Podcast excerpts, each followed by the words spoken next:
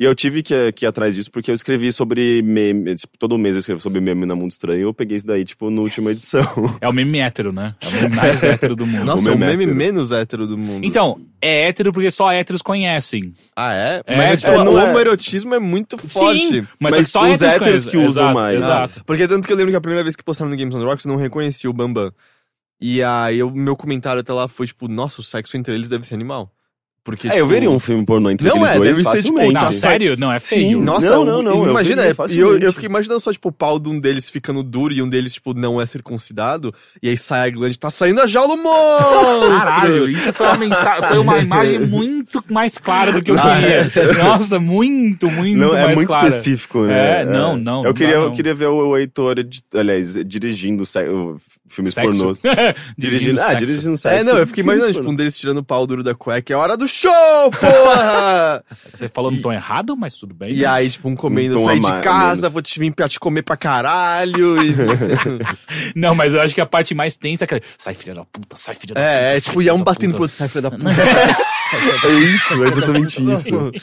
tá vendo? Ia ser um filme pornô muito da hora. Mas o Bambam está para os héteros, tal qual o Inês Brasil está para os gays, não é? E sabe o que é engraçado? A O Inês Brasil, ela não... bastante nas notícias, Ela né? continua existindo, ela continua sendo um Mas você meme viu que ela, ela virou uma, uma garota propaganda do Ela Sim, do, né? do Netflix, É, né? e do ela mostrou os peitos no aeroporto, tem que responder Sim, a polícia. e- não, e essa notícia foi muito engraçada, né? Porque o Guilherme tava lendo pra mim e ele falou: é, a cantora Inês Brasil. Eu falei, gente, não, ela não é uma cantora, ela é um meme. O meme Inês Brasil. Ela canta foi, alguma coisa? Ela é uma cantora, virou uma cantora, sei lá, de funk, uma coisa do tipo. Ah. É, mas ninguém vê ela dessa forma. Lembra que a gente. primeira vez que todo mundo a viu achou que era uma travesti? Sim, porque ela é muito exagerada, né? Uns peitos duros, silicone. Aquele vídeo lá. do bebê. Ai, que delícia, que delícia, simulando sexo com o chão. Mas, o que tá Não, acontecendo? até hoje aquele vídeo é, é sensacional.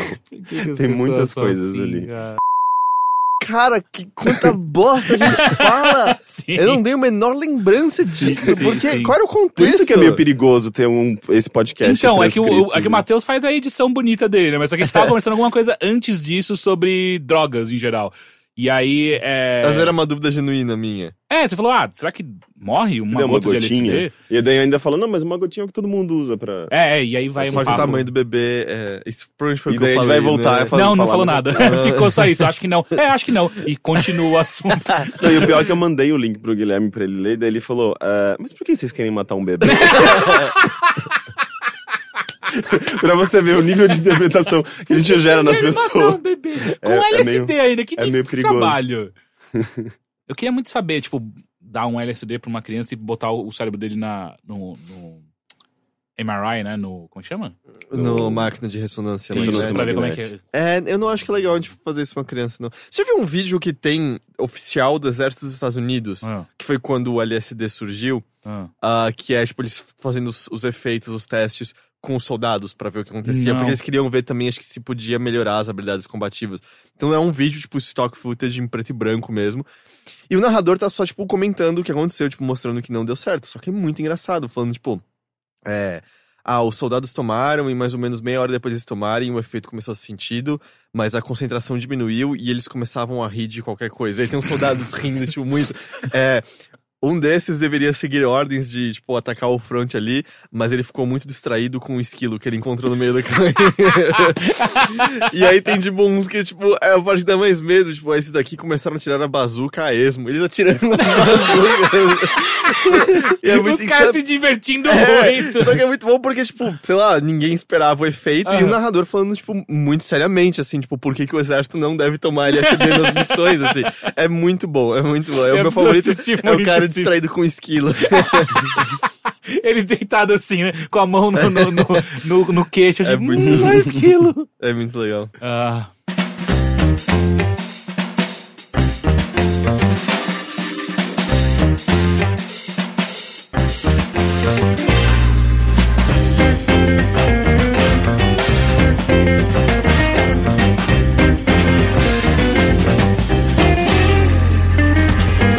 Tal qual bebês sob efeito de Não LSD. repetir essa ideia, não.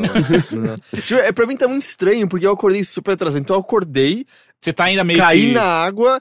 Caiu no, na água? No chuveiro, é, é Ah, minha tá. gíria pra... pra... Cai na água. Você tem gírias estranhas pra algumas É, coisas. al- alguém ficou rindo de mim muito, muito outro dia, porque eu fechei o guarda-chuva É. e falei, não parou de cair água do céu. E aí ficaram me Ele é olhando muito literal, estranho. né? Aí ficaram me olhando muito estranho, mas, Mas, só tipo, que. Qual, qual que foi a expressão que você usou agora?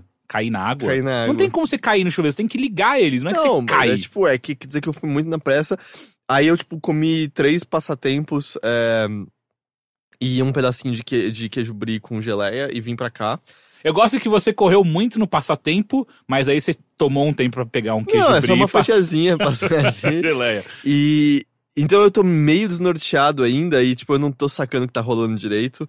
Eu e a acho gente que eu não falando tô. de LSD, hein, É, eu acho que eu não tô recuperado D3 ainda. Eu acho Ah, que é? eu É. acho que não. Porque na minha cabeça D3 aconteceu há três semanas. É, Foi não, semana não tá bem, passada, então, é, cara. foi Então semana passada. semana tá bem. passada foi estranha, a gente tava atrasado durante um dia, a gente achava que quinta-feira era quarta. É, não, isso, isso Mas rolou. isso Isso no domingo, né? Gente É, tipo, eu acho que foi porque a gente começou a trabalhar. Mas eu tô. Eu, eu não tô 100%. 100% ainda não. Tá Ainda meio estranho. não. Tá tudo meio estranho ainda. Até, até a voz do, do. Ele tá juntando tudo, assim, mas como se fosse um alemão, sabe? É, é. Ah, é? Eu nem tô Ainda, percebendo. ainda não. Você falou, ainda não. Então temos aqui o Heitor Alemão de Paula. Tudo bem? Guten Tag. E Henrique Sampaio, o usuário. Não, o traficante de LSD pra Ou bebês. zoar. Traficante de LSD pra bebês. Traficante, Eu, Não, isso, isso é crime, cara. Isso não, não, eu nem vou comentar. É. É o que É, o Polícia Federal, isso foi uma piada, ok? E eu sou o Caio Teixeira e temos aqui mais um Bilheteria, o podcast de cultura. Eu achei que É, você ia chamava falar mais um convidado, eu muito também. É, tem um do seu lado. Tan, tan, É... Meu nome é Caio Teixeira, eu sou o apresentador do Bilheteria. E temos, após uma semana de hiato de bilheteria, voltamos. Sim. E acho que ninguém tá preparado direito pra esse Não. bilheteria. Eu tenho Porque- coisas da- de, de semanas. É, que, É, você verdade, consegue lembrar? Eu, eu lembro, eu, eu tenho, eu tô, eu, tipo, eu anotei tudo que eu vou falar hoje. Nossa, Eu tô ok. muito- o é, não sentido- tá legal! Ele vai tirar um caderninho e Nesse, vai não, eu tô no celular, mas nesse sentido eu tô totalmente preparado. Ah, ótimo então. Porque eu também tô. Mas É. foi coisa que eu, eu tive que assistir. Eu tive que parar esse final de semana pra assistir alguma coisa. Pra ver algo pra trazer pra cá. De qualquer maneira, tudo bem com vocês? Como foi a semana passada? Pra quem não, não, pra quem não acompanha o Mothership nem a parte de games do Overloader, como você diria, vocês diriam pra pessoas que foi a nossa semana passada? Uma semana habitual em todo ano na- da nossa vida. É, é, o lance de cobrir E3 estando fora da feira é que ela é super cansativa hoje em dia no domingo, segunda e um pouco na terça. E meio que acaba depois. Uhum. É, mas nesses dias é como se tivesse estourando um plantão novo a cada cinco minutos, sabe? E Uhum. você tivesse que. Tipo, não tem descanso, você tem que sempre estar fazendo uma nota. E quem tá lá na feira é mais cansativo a terça, quarta e quinta, e especialmente depois tem que escrever tudo que você viu, né? Então pra Uhum. gente é mais cansativo no começo. Mas é meio estranho porque te desnorteia, né? Você não. Não, não, não para um segundinho. E o lance também, pelo menos o que rola comigo, é que sempre que acaba, ou, tipo, a segunda e a terça, bate aquele. Ah, eu não tô lá, né? Uhum, Ah, uhum. Mas sabe que, que no passado eu achava que era muito mais pesado, sabe? Tipo, quando eu trabalhava no IG ou no UOL, sabe? Tipo, as coberturas eu achava muito mais intensas e eu, eu sentia que era mais cansativo, assim, passar tanto tempo trabalhando. Atualmente eu tô, acho que eu tô acostumado. Eu, tô, Uhum. eu fui condicionado a isso, então eu meio que não, É, é não menos, me importo, é sabe? menos pauleira do que costumava ser. Eu também achei que aquilo que a gente falou, tipo, houve mais tempo pra cada jogo respirar nas coletivas, então foi menos paulada, paulada, paulada, Uhum. paulada. É, e como a paulada. gente também. A janela de jogos hoje de lançamento é bem diferente do que era anos atrás, que era a E3, que colocava tudo. Hoje tá mais diluído, né? Então tem menos jogos pra gente Mas eu fazer. tô, eu tô meio cansadinho. Eu não sei, talvez eu esteja levemente doente, eu não sei, porque ontem eu também tava me sentindo estranho. Você tá sempre levemente Mas doente, ontem eu acho. fiquei 5 horas em pé, então. É, eu que acho que isso estão não ajuda fazendo? Eu. Fiquei assistindo é, duas partidas de roller derby, mas já tava tudo ocupado, as, as Dá pra arquibancadinhas. sentar no chão? Ah, tava bem frio, eu não queria sentar no chão porque ia ficar mais gelado ainda. Mas eu Ok. fiquei, aí que eu pensei, ah, eu passo tanto tempo sentado, acho tudo bem ficar 5 horas em pé. É. Aí eu vi um jogo da, da- das Rookies, da Ladies of Helltown, contra as Thunder Rats. Qual que é o time da, da Nina? Do time da minha namorada é o Ladies of Helltown. Apesar de que, entre aspas, minha namorada é ref de... de Juiz. É, é. Ah, é ela é falam Os É, termos, os- referee is a judge. mas é que os termos que eles usam no derby é tudo em inglês. Tipo, até as coisas na marcação no meio do jogo é tudo em inglês e tal. Uhum.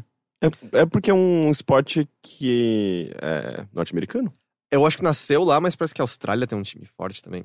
Aí o time das Rookies, da Ladies of Helltown, jogou contra os Thunder Rats, que é um time de Santos. Uhum. E aí depois foi o time oficial das Ladies of Helltown contra os contra o Shark Attack, que é um time masculino de Santos. Quê?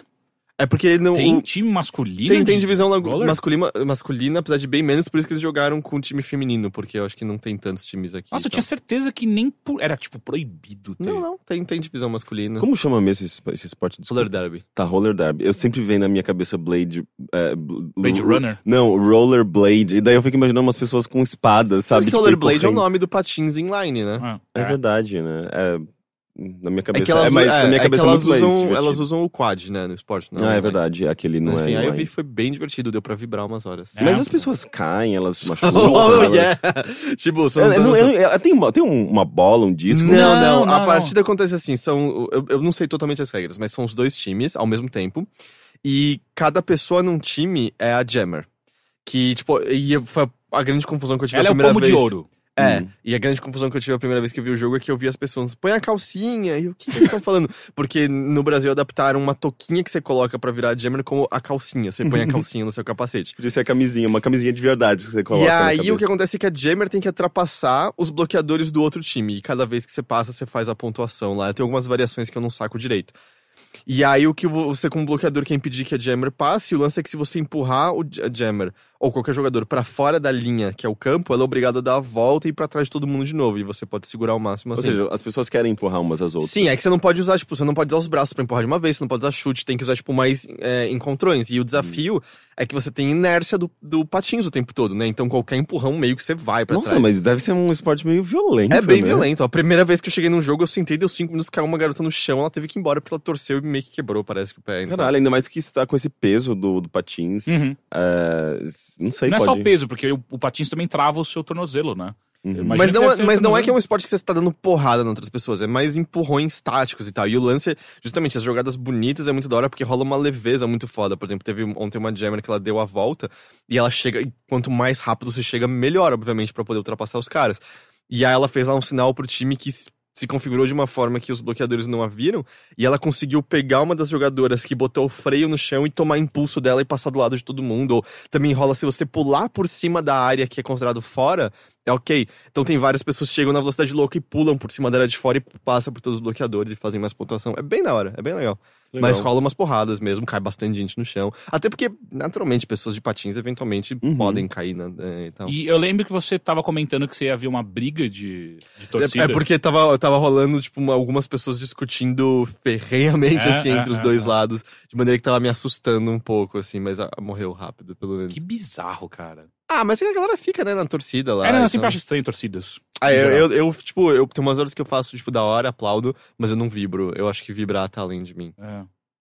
Mas enfim, foram duas partidas legais e ainda. é, elas estavam juntando agasalhos pra campanha do agasalho, eu levei umas coisas e a minha namorada tava vendendo doces.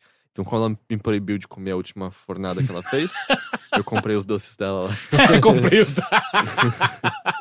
E aí, Ok. tipo, eu fui lá comprar e várias. Não, é muito bom, é muito bom. Eu falei, ah, eu sei, é, é minha namorada que faz isso. Eles me ficaram me olhando e falei, você tá comprando. É que ela não deixou eu comer mais de Aí eu graça. me exibi assim, ela fez pra mim no dia dos namorados. Eu comi 15 em dois dias. Ainda mais que ela, ela é a juíza, tipo, do, da- do É jogo. uma das juízes, tem tipo cinco juízes em qualquer partida do tempo. Ah, Ah, caralho. É, precisa, né? Porque tá acontecendo É muita coisa. é, tempo, mu- né? é um muito bolo. Então tem que ser, tipo, acho que são três que ficam na parte de fora acompanhando o pack. Pra ver se alguém, tipo, ah, não usou o braço, não usou a perna, low block e tal. E ficam dois na parte de dentro acompanhando. Acho que cada um acompanha um, um- o jammer de cada time. Porque quando o jammer tá na pontuação, tem tipo um, um sinal específico que você faz pra mostrar que ele é o lead. E aí o outro, que é o segundo, tem um outro sinal específico pra mostrar que ele, o jammer pontuou, mas ele não é o lead. Porque o lead pode encerrar a jam batendo na cintura a hora que ele quiser. Eu não sei direito a vantagem tática disso ainda. Mas é engraçado que é um esporte, é um esporte muito Mas maluco, é tipo né? beisebol, é muito... será? Hã? Porque beisebol tem aquela coisa de quantos mais jogadores você passa pelo, pelo último ponto, pela, pela última base, mais pontuações você faz, certo? Só que você pode parar antes ah, pra você não perder essa quantidade em toda de jogadores. Pode que ser, eu não sei. bases. De novo, eu tô. é, foi o segundo jogo que eu vi, eu já entendi bem mais do que o primeiro, mas tem muita coisa que eu não entendo. ainda. Imagino. Mas eu acho interessante porque são regras tão específicas, assim, diferente das regras é, é, convencionais de esportes envolvendo bola e equipes e tal. Vai assistir um time, um jogo de rugby.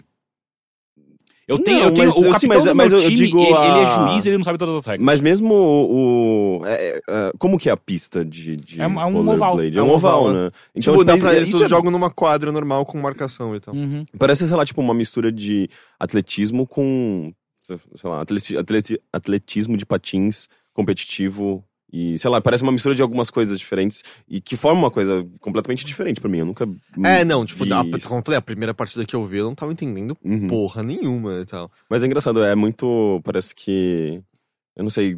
Tem, é, é bem- é meio recente esse esporte? Tem Não. teve há poucos anos? Não, Não, mas, ó, o filme, aquele filme que, que eu acho que já. ele- quando- 2010. é, né? ele é de 2010 e assim, pra ele pra existir um filme já existia alguma, alguma cena. Que é o. Como chama? O É com a Ellen Page, Ellen Page, né? Ellen Page e, dirigido a, pela e a Drew Barrymore. É. Ah, ele é de 2010, mais ou menos, então já devia existir um, um cenário. Então, sei lá, deve ter uns 10 anos fácil aí, vai. Ah, mas é, en- é engraçado, eu acho interessante esportes fico- novos, porque nossos esportes que a gente conhece e tá habituado, eles são antiguíssimos, né? Eu que eu fico mais pensando é, tipo, quem é que começou Ah, a fazer essa antiguíssimos. O futebol não é nem tão antigo assim. Cara, tem uns 80 1800 anos, e velho. pouco. Exato, tipo, não Ah. é tão antigo. É na minha 1800 cabeça, e pouco, não é? na minha cabeça É, você fala- não. Não, não é Não, inglês. começo de 1900. Não, é, é 1900. no- eu acho que no máximo é final do século XIX, mas eu acho que Uhum. começo do século XX. Ah. Charles Miller lá Ah. e tal. O basquete mesmo não é tão antigo assim também. Tipo, pra mim, quando você fala antiquíssimo, eu penso que os caras jogavam na Idade Média, sabe? Na Grécia. Exato, Dardo. tipo, é, tirou o alvo de arco e flecha, aí é antigo, mas... É, deixa eu ver aqui se tem o ano que... Foi criado o roller derby. ah, Mas- 1900 1935. Uau! O roller derby? Cacete, é em muito Chicago. antigo. Não, nem fudendo. Cara, tá na Wikipedia. Tá errado. Eu- não, não existia nem, não existia nem patins nessa época. Não, não. Porra, caralho, Henrique, não fode. Também. Era- vamos, é- vamos, vamos menos, Elas vamos iam fazendo na pé mesmo. correndo. É, é, é, elas ficam correndo. Dura mais ou menos cinco Foi, minutos ó, nessa época. Elas Estados colocavam, Unidos- fa- faziam tipo uma pista assim bem lisa e deslizavam nos tapetes, assim. É, É. nos Estados- é, Isso parece um esporte legal, velho. Não. Por que não tapete, tá ligado? É, É, coisa que menos escorrega. desliza. Você passa um poliflor ali. Não, mas só se sai, e puxa, fica uma puxando. foi, foi o uma primeiro pessoa patrocinador do, do esporte, né? Uma pessoa puxando o tapete, as outras ainda, sentadas tipo, no qualquer coisa sem ser o tapete deslizaria É, melhor. Meu, eu quero muito deslizar no Carrinho de tapete. rolemã existe há muito mais tempo, poderia Mas ser ó, isso. nos Não, Estados Unidos um da. América, durante a Grande Depressão, as corridas de resistência sobre patins eram bastante populares. Por que durante a grande... é- Era um... Porque as pessoas que não tinham grana pra fazer nada, né? É verdade. Surgidas é em uma boa. 1935, eram competições mistas e o objetivo era completar muitas voltas. É, então, ele, ele- era uma variação, porque era simplesmente uma corrida antes, né? E aí, tipo, você devia fazer várias voltas. Tipo, o cara que tá na frente, o cara tá muito mais rápido. Então ele começa a fazer, pontuar mais, porque ele tá fazendo mais É. voltas. Ah, é na Wikipedia de Portugal isso aqui, tá? Ih! Ah, os momentos mais excitantes das corridas, porém, eram os choques entre os patinadores, de modo que em 1937 Igual NASCAR! o foco da competição mudou. Não seria mais um desporto de resistência, mas um desporto de equipa numa pista inclinada, com ataque e defesa. Roller derby no formato clássico, como desporto de resistência individual, misto nunca deixou de ser praticado. Ah, e tem essa, né? Tipo, eu já vi roller derby rolando numa, numas pistas, tipo aquela de, aquela de velocidade de, de bicicleta, sabe? Que ela é meio inclinada. Uhum. É, eu já vi rolar assim. Aqui não é assim, né? Aqui Porque é se quadro para, ela cai, as pessoas caem, né? Mas você fica mais rápido também, né? Hum. Ah, e tem vários times no Brasil, ó. Blumenau tem Iron Ladies Roller Derby, Brasília tem Savannah Foxes, Brasília tem Wing City Angels. É, uma coisa que eu tenho.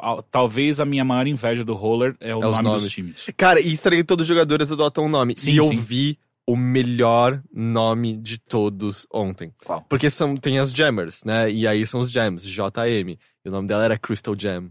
Ah, muito bom, é muito bom, melhor nome Oh, de mas todos. deve ter um, um gerador de nome pra, pra times de eh, rollerblade, não, de... Roller derby. Roller, roller derby. Porque é, é tudo Flying Hawk e Flying Blue Hawk, ou Não. Flying, ou, ou sei Não, lá. ele acabou de falar três que não tem nada disso, por Ah, exemplo. dá pra ter um, ter um padrão aí, vai. Iron Ladies. Iron Maiden. Eu gostei que Iron esse- Maiden. eu acho Eu que gostei o- que Iron assim, Maidens. Eu gostei que esse time Thunder Rats, as cores são preto e amarelo. Elas, tipo, é basicamente Pikachu, né? É verdade. o- mas eu acho que é basicamente se você pegar qualquer, coisa que é considerada radical nos anos 80, vira um nome de, de roller Sim, derby. pois é. roller derby. Oh, mas é. sabe que tem muita coisa que surgiu depois da, da, da Grande Depressão. Grande Depressão é isso? Tipo, do, da quebra da Bolsa 1900, de é, 29. É, tipo, Monopoly surgiu daí também. Ah, Porque, tipo, as pessoas. é, é, meio que. Foi um jogo que dava a chance das pessoas fantasiarem sobre. É, grandes dinheiro, capitalistas. Grandes capitalistas. Ah. E surgiu disso. É, é engraçado, né? Como grandes crises dão origem a certas coisas grandes também. Sim, porque a gente precisa se afastar dela, né? De alguma Sim, maneira. Então a gente cria jogos. Mas enfim, é, eu, eu, sei lá, acho que se você procurar Ladies of Helltown no Facebook, quem tiver interesse de ver algum jogo aberto. E é legal porque assim, custa 10 reais pra ver, mas é dinheiro que ajuda o time, né? Porque, puta, esporte pequeno, independente. É, 10 reais, baratinho. Parece Uhum. legal. Pra...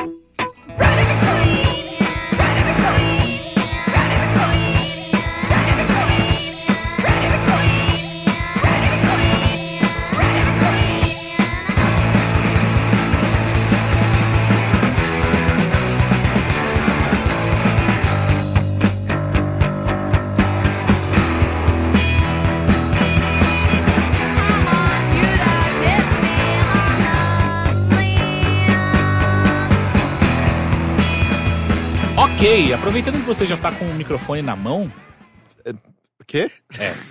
ah, o que, que você fez, leu, escutou, Heitor? Eu, eu tenho um filme e dois quadrinhos pra falar. Vamos. Um Olha, deles. bem mais do que eu. Ah, é? Um deles, na verdade, eu tinha ido na cabine antes da E3, mas Hum. aí não deu pra falar, ele já estreou agora, que foi Tartarugas Ninja Out of the Shadows, acho que é Fora das Sombras em português. É o novo. Continuação daquele último reboot das Tartarugas Ninja. Eu não assisti aquele reboot, eu sei que ele é meio que universalmente odiado. Aí eu fui assistir esse novo e eu me diverti. É? É, eu achei divertido. Assim, esteja disposto a assistir um filme com a lógica e os furos de um desenho animado, tá? É tipo um desenho animado filmado. É isso que, que esse filme é. Se você achar de boa aceitar isso, cara, é, tem momentos legitimamente engraçados, as tartarugas são divertidas, é, as lutas são legais, tem o Bebop e o Rocksteady, e eles não resolveram é, ficar tentando modernizar. É o Bebop e o Rocksteady exatamente como era no desenho animado, tanto que o eu esqueci, eu sempre esqueço qual é qual, mas o Javali usa aqueles óculos e o moicano roxo, Ah, tipo, bem anos hora. 80. É, tem o Crank, apesar de que o ele não tem muita importância na história e tal. Ou aquele bichinho que mora na o Crank. barriga. É É, o Crank? É. Eu sempre achei aquilo muito engraçado. Ele é o- Ele, ele- parece um chiclete. Sim. Tanto que, tipo, ele, não- ele não tinha no primeiro filme, né? Ele é o, o vilão desse daí. Mas é quando eu era pequeno eu achava que ele era um chiclete que entrou em contato com o Uzi, mas não, ele é só um alienígena Uzi? mesmo. É o Uzi- que fez as tartarugas Ah. virarem. Ah, ok. Foi o que o Demolidor derrubou do caminhão sem querer. É, você tá indo um pouco além demais. Que também é o que na- na transforma o. Rocksteady e o, e o... Depois, né? É, sim. Ah, tá, não, é porque assim, é, não sei se hoje em dia ainda é canônico, mas tá ligado que o Demolidor fica cego empurrando um velhinho da frente de um caminhão. Não, e aí eu não tô ligado. Tá. Eu não faço a O Demolidor ideia. fica cego empurrando um cara da frente de um caminhão, o caminhão bate, e aí sai voando o que tava no, na parte de trás, e o, tipo, é um negócio tóxico cai nos olhos do Demolidor e ele fica cego. O É o cara esquece- vilão principal. Não, não, não, não, Demolidor, o Daredevil, o herói ah, da, ok. da Marvel. Mas tá? tem um demolidor no, no, no Tartarugas Destruidor. Ninja. Destruidor. Destruidor. O que acontece? O criador muito das parecido. tartar- o criador das É, porque, no, Bra- Tartarugas porque nos Estados Unidos é Daredevil. Não tem nada a ver com o Demolidor. E aí é Shredder, o destruidor. É, é. Só no Brasil que é aparecendo. Ah, ok. E aí o cara que criou as Tartarugas Ninja era muito fã do Demolidor. E aí o que ele pegou foi que na hora que o Demolidor empurrou o cara da frente do caminhão, o caminhão bateu e um garoto com quatro tartaruguinhas na calçada ficou assustado e deixou elas caírem no bueiro. E a mesma substância tóxica que caiu nos olhos do Demolidor caiu no bueiro e transformou as tartarugas Ou em... seja, dá pra você fazer. Será que na terceira temporada de Demolidor da Netflix Botar vai as aparecer tartarugas? tarta- tartarugas Ia ser demais. A série ia ser... Ah, Nossa, seria um, Ia ser um mind-blowing. incrível. Mas é, assim, tipo, tão não é canônico pra Marvel, até porque Tartarugas nunca foram Não é da, da Marvel, Marvel. assim, mas é tipo, ele gostava e ele juntou essas. Acho que eles deveriam fazer isso um dia. Enfim, e é tanto que o Mestre Splinter eu nunca sei. Eu já vi versões em que ele era um ratinho que simplesmente leu sobre artes marciais e cresceu, mas no meu álbum de figurinha ele era um mestre de dojo mesmo, que é traído e ele vira um ratão e tal. ah, é. Tipo, me... ah, porque é o que acontece com o Bebop e Rocksteady, né? O quê? Tipo, o Bebop, Bebop e Rocksteady eram humanos que viram bichos. Ah, é? Eu É. achei que eles eram animais que Não, acho que, eram, acho que eles eram humanos mesmo. O que são bichos que viram vilões é no Tartarugas Ninja 2, o filme. Hum. Que aí, tipo, tem aquela outra tartaruga bizarra e tipo, mamãe! Lembra disso? Que não? A dublagem era fantástica desse Ave filme. Maria. É... Você não lembra também? Você é tartaruga! Não, você é tartaruga, eu lembro pra caralho. Mas é. E aí, tipo, cara, o filme, o filme é legal e eu, eu acho que ele sabe que ele não tem que se levar a sério. Porque, por exemplo, nesse filme eles têm aquele furgão delas. E o furgão dispara tampas de bueiro hum, pela frente, tipo, em inimigos. Caralho. E Isso é aí, muito perigoso, velho. e aí tem uma hora que, tipo, tanto que. Ah, tem o Casey Jones no filme também. E tem uma hora que ele tá Quincy conversando. Jones? Casey Casey Jones, Jones, o cara ele, usa uma máscara de hockey. É. Ah tá, Quincy Jones. Quem que é Quincy Jones? Ele é um músico, não é? Você tá pensando no Tom Jones, talvez? Não, Tom Jones é um grande músico. Ah, tá. Ou Eu não sei talvez, quem é tem- Quincy ou talvez seja um. Um cineasta. Não, parece, parece um nome que eu via muito naquelas telas de crédito de, sei lá. Sim! é, é, sim, de desenho da, da, da, Hanna-Barbera. Sim, sim. É, é, é, Hanna-Barbera, é, é, certeza, ele é algum diretor ou desenhista de, de perna longa ou alguma coisa assim. É um comediante, pelo que eu tô vendo aqui. Ah, Ele é o quê? Ele- Produtor do Michael Jackson, segundo o Matheus. Mas não, calma. não, não. Eu, eu também lembro dessa. Quincy Delight Jones Jr. é um empresário, arranjador, vocal e produtor musical de trilhas sonoras norte-americanas. ah, é verdade. É, ele fazia pro- a, a, a, trilha, a trilha musical desses desenhos, com certeza. Não, não é não é. Será? Tipo, Eu tenho certeza absoluta, você porque eu também. Sim, você não na minha cabeça. Daquele que, assim, meio Exato, que escrito exato, meio caligráfico. Deixa eu Procura Quincy aqui. Jones, Looney Tunes, alguma coisa assim. Calma, peraí, peraí. Sério. Ah, Michael Jackson Thriller, We Are the World. não, foda-se. Ah, Não, é, ele era produtor do Michael Jackson, agora me Não, foda-se. Ele, Mas ele me tá no desenho, cara. desenho animado, na- nas aberturas. Não tá? Não vai, não vai, vai ser outro. Cadê? Só decidiram no início do contrato formar a companhia Quincy Jones David Saltzman Entertainment com a Time Warner. QDE é uma companhia que produz tecnologia de mídia, filmes e programas para televisão. The Fresh Prince of Bel-Air. Ah, Inclusive o próprio Quincy Jones Ah, que é dirige o verdade. táxi na abertura do programa. Ele, ele fez. Ah, Ah, é verdade, sim. O, Não, o- cara, assim enfia o- na minha cabeça esse, esse Como frame, chama em Henrique. português? O maluco no O pedaço. Maluco, maluco no pedaço. Acaba de verdade. existir agora uma, uma, uma realidade paralela no qual Quincy Jones deve, fazia não, a deve, música do... deve ser do- Quincy alguma coisa, mas É, eu, me, tipo, eu me lembro desse que. Enfim. E aí, por exemplo, ele, tipo, olha, as tartarugas aparecem à noite, porque elas só agem à noite porque elas não podem ser vistas e tal. Uhum. E aí elas, tipo, aparece um caminhão de lixo soltando tampas de bueiro e tal. E aí uma pessoa fazendo um relato no dia seguinte. Então, e aí a gente tava sendo perseguido, só que apareceu um caminhão de lixo pra salvar a gente. E aí a polícia, aham. É. E aí o caminhão de lixo começou a cuspir umas tampas de bueiro nos inimigos. Aham. E aí eram quatro tartarugas gigantes que lutavam lá de dentro. Eles, Tá, leva ele pro hospital. Então, então tipo, vocês, o filme não se leva a sério. O filme sabe que é muito absurdo quatro tartarugas Mutantes. mutantes, ninja, adolescentes, dirigindo um caminhão de lixo cuspindo tampa de bueiro? Ainda mais por- que ele, que ele, É. é, ele tem essa estética realista, até, tipo, da, da, da representação das tartarugas. Então, cê- tipo, o fato de você trabalhar com realismo, você tá li- lidando com uma coisa que é crível, sabe? Só que ao mesmo tempo é, é meio absurdo, sabe? Tipo, o fato delas existirem no Meio? mundo real. Você acha que só meio? Sério? Então, então é, é legal que o roteiro reflita isso. Sim, e, e aí, tipo, diante disso é divertido. Tem algumas piadas boas mesmo, assim, tipo, eu dei risada. É, a personalidade delas tá bem distinta. O Leonardo não é chato, tá ligado? O Leonardo sempre foi o mais chato de todos. Então, mas não deveria ser o mais chato? de Não, então, ele é um. Ele, você entende que ele é o líder, mas ele não é chato, tá ligado? Uhum. É, o Rafael e o Donatello continuam sendo os mais legais, obviamente. É, mas assim, tem- e o roteiro dá umas guinadas muito nada. Elas vão pro Brasil em certo momento. Que? É, só que o Brasil é só, tipo, a pior floresta tropical que você já viu na sua vida. tipo, é meio preconceituoso, quase. Não, É, é só igual como as pessoas sempre lidam com o Brasil. Com o Brasil, né? é. tipo, Mentira. nos Simpsons. Velozes Furiosos lidou muito bem com o Brasil. Ah, não É, muito bem. Aqui é Brasil! É, tipo, nossa, essa, essa E será cena. que eles não fazem isso só por uma questão de. É, o Brasil é um país muito grande, consome cinema e eles, eles querem meio que é, atrair esse público. Não, eu Cara, acho que existe um, um- um- imaginário do que, que é o Brasil, a terra da- das mulatas e do, do êxtase. Mas do é, cara- não cara. aparece nenhum. não mas assim, não aparece nenhuma pessoa na cena do Brasil. Ah, é só. Mas ao mesmo tempo, hoje em dia, se você quer fazer isso, você vai pra China, né? Basicamente. Que Sim, aí tanto é que abriram a Disney na China, Uhum. tem tipo, ó, no Xangai, confusão, né? né? Ah, Ah, é, não, e pensa, Warcraft, o filme se bancou só com a China, basicamente, Uhum. né? O negócio conseguiu muita grana. Ou acho que na época do Transformers, um deles também teve cenas na China. E, e, e tem um pa- o parque de World of of Warcraft falso na China, que Ah, é, não é licenciado, mas é idêntico. é igual o, o- Overwatch chinês lá também. Beleza. Não, não. Não- Mas não pode ser é. Mas é, tem coisa. E assim, o, o quão autorreferencial é, tem uma hora que elas têm que. Elas têm que fazer um negócio que é bem perigoso. E o Rafael tá com muito medo, que é uma cena engraçada. E aí, tipo, todas foram e ele tá, tipo, respirando, lá, concentra, concentra, tá ligado? Eu vou, eu vou, ele, ele para. O que, que o Vin Diesel faria? E aí ele vai e faz, ele vai e faz o Ok. negócio. É legal, tipo, é, é realmente divertido, cara. Eu acho que é total um filme, compra um balde de pipoca, pega umas cocas e, e divirta-se. Eu acho que eu acho que vale a pena, é divertido. Ele pareceu divertido mesmo. Tipo, É. eu que não, não É que o primeiro a galera fala que é realmente ruim, assim, que é só Uhum. muito, muito chato. Esse daí eu, eu gostei e tal. Aparece também o, o Baxter, sabe? O cientista, que é o que vai virar a mosca, eventualmente.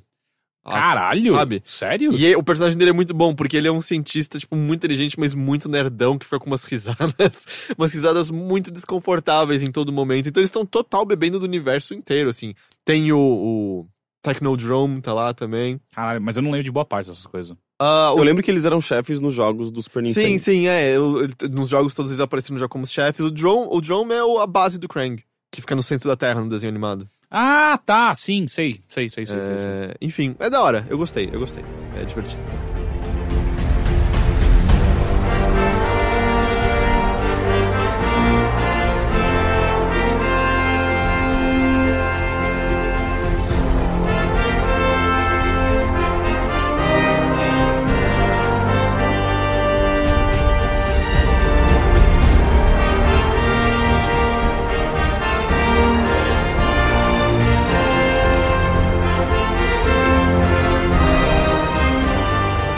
Além disso, É, então, deixa eu pegar aqui, eu anotei os nomes dos quadrinhos.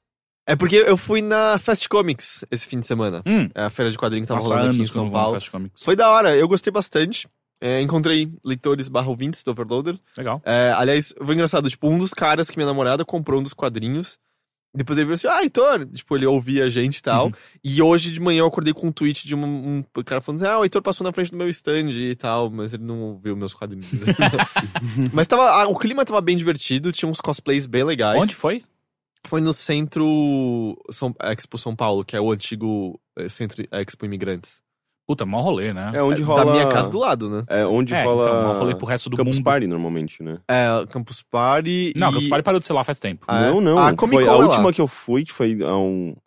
Não foi a desse ano, foi do ano passado, foi lá. Não, cara, do ano passado foi do lado da minha casa, na Zona Norte. A gente foi, aliás, do- e do ano retrasado também.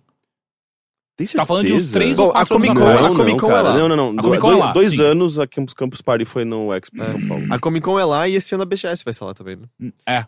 É, E tava, tava bem legal, tinha uns cosplays bem legais. Aliás, tinha um de Tartarugas Ninja muito bom, que as quatro tartarugas e o Splinter eram garotas, e a April era um cara barbado. Da e, hora. e ele tava usando o macacão amarelo mesmo, o clássico do desenho e tal.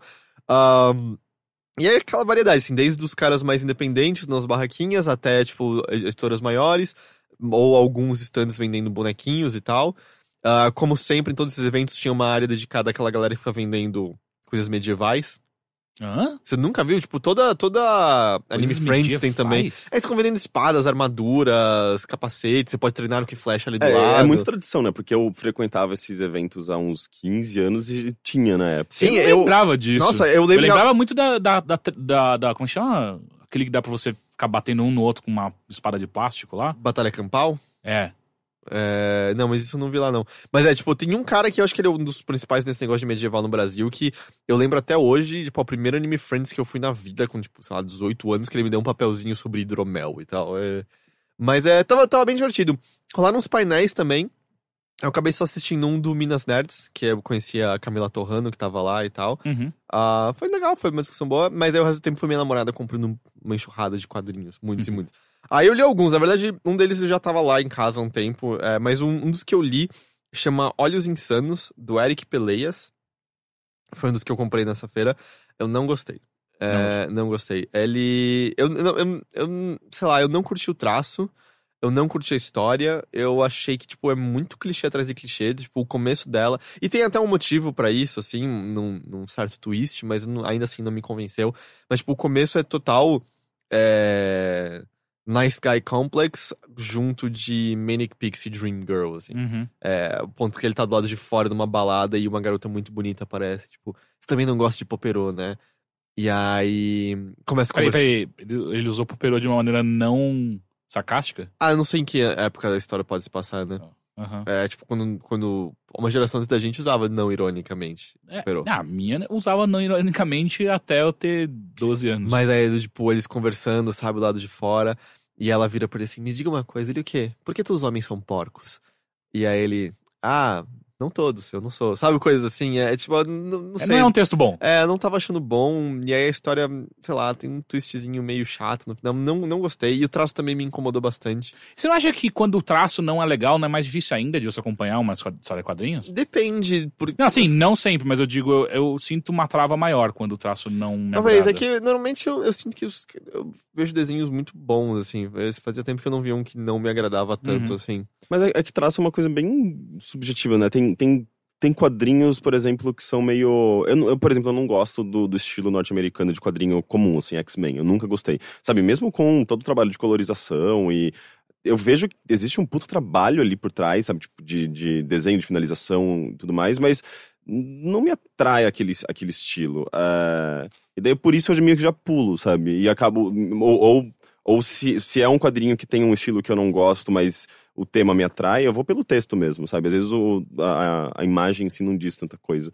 Então é, eu acho bem relativo, assim, Uhum. muito, é, é muito E é que pra mim é mais chamativo também porque tem algumas pessoas ali. é, Tipo, não necessariamente vendendo quadrinhos, mas vendendo postais e pôsteres que eles desenharam.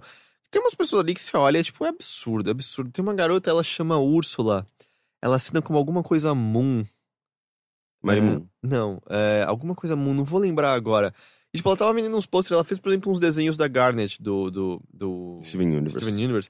E, tipo, é absurdo, assim, tipo, dos desenhos mais bonitos que eu já vi na minha vida, assim. Ela, o traço dela é, é- é ridiculamente animal, assim, fudido, fudido. E aí, então, acaba ficando um contraste, porque ela também tava na área mais independente lá dos artistas. daí ela destrói tudo. É, né? aí você olha, tipo, e eu sei, não é todo cara, de- sabe, tipo, o Harvey Picker fazia roteiros de quadrinhos animais desenhando homens de palitinho, né? Ele dava pra Hum. outras pessoas desenharem e, e, e tal, porque ele sabia que ela não era É, força. alguns, do me- do- alguns dos melhores quadrini- quadrinistas do mundo, eles não são necessariamente os É, melhores ilustradores. Neil Gaiman, Alan Moore, eles não desenham. Tinha sabe? a, Como chama? A, do Persepolis. Ah, é, é... O Teixeira já entrevistou ela.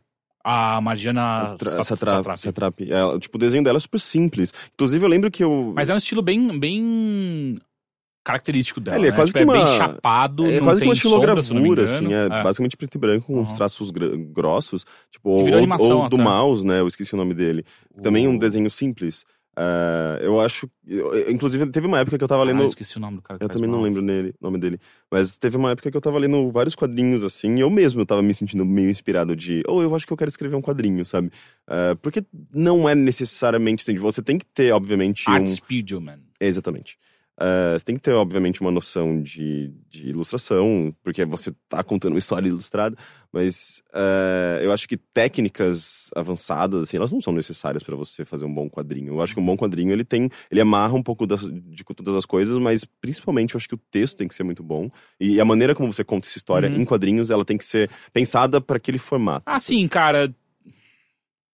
Eu, eu acho que, que não necessariamente. Porque, por exemplo, o, o Dave McKean, que é o cara que faz as capas de Sandman, ele, ele fez alguns quadrinhos com a arte dele, de fato, né? Tipo, se eu não me engano, Que é o- aquela coisa meio fotográfica. é, né? meus dois É. peixinhos. Eu troquei meus pais por, por dois peixinhos. Ele fazia as capas do Sandman, exato. falou e tal. Ah, ele, por exemplo, é um cara que, por exemplo, eu troquei meus pais por dois peixinhos a- amarelos, alguma coisa assim.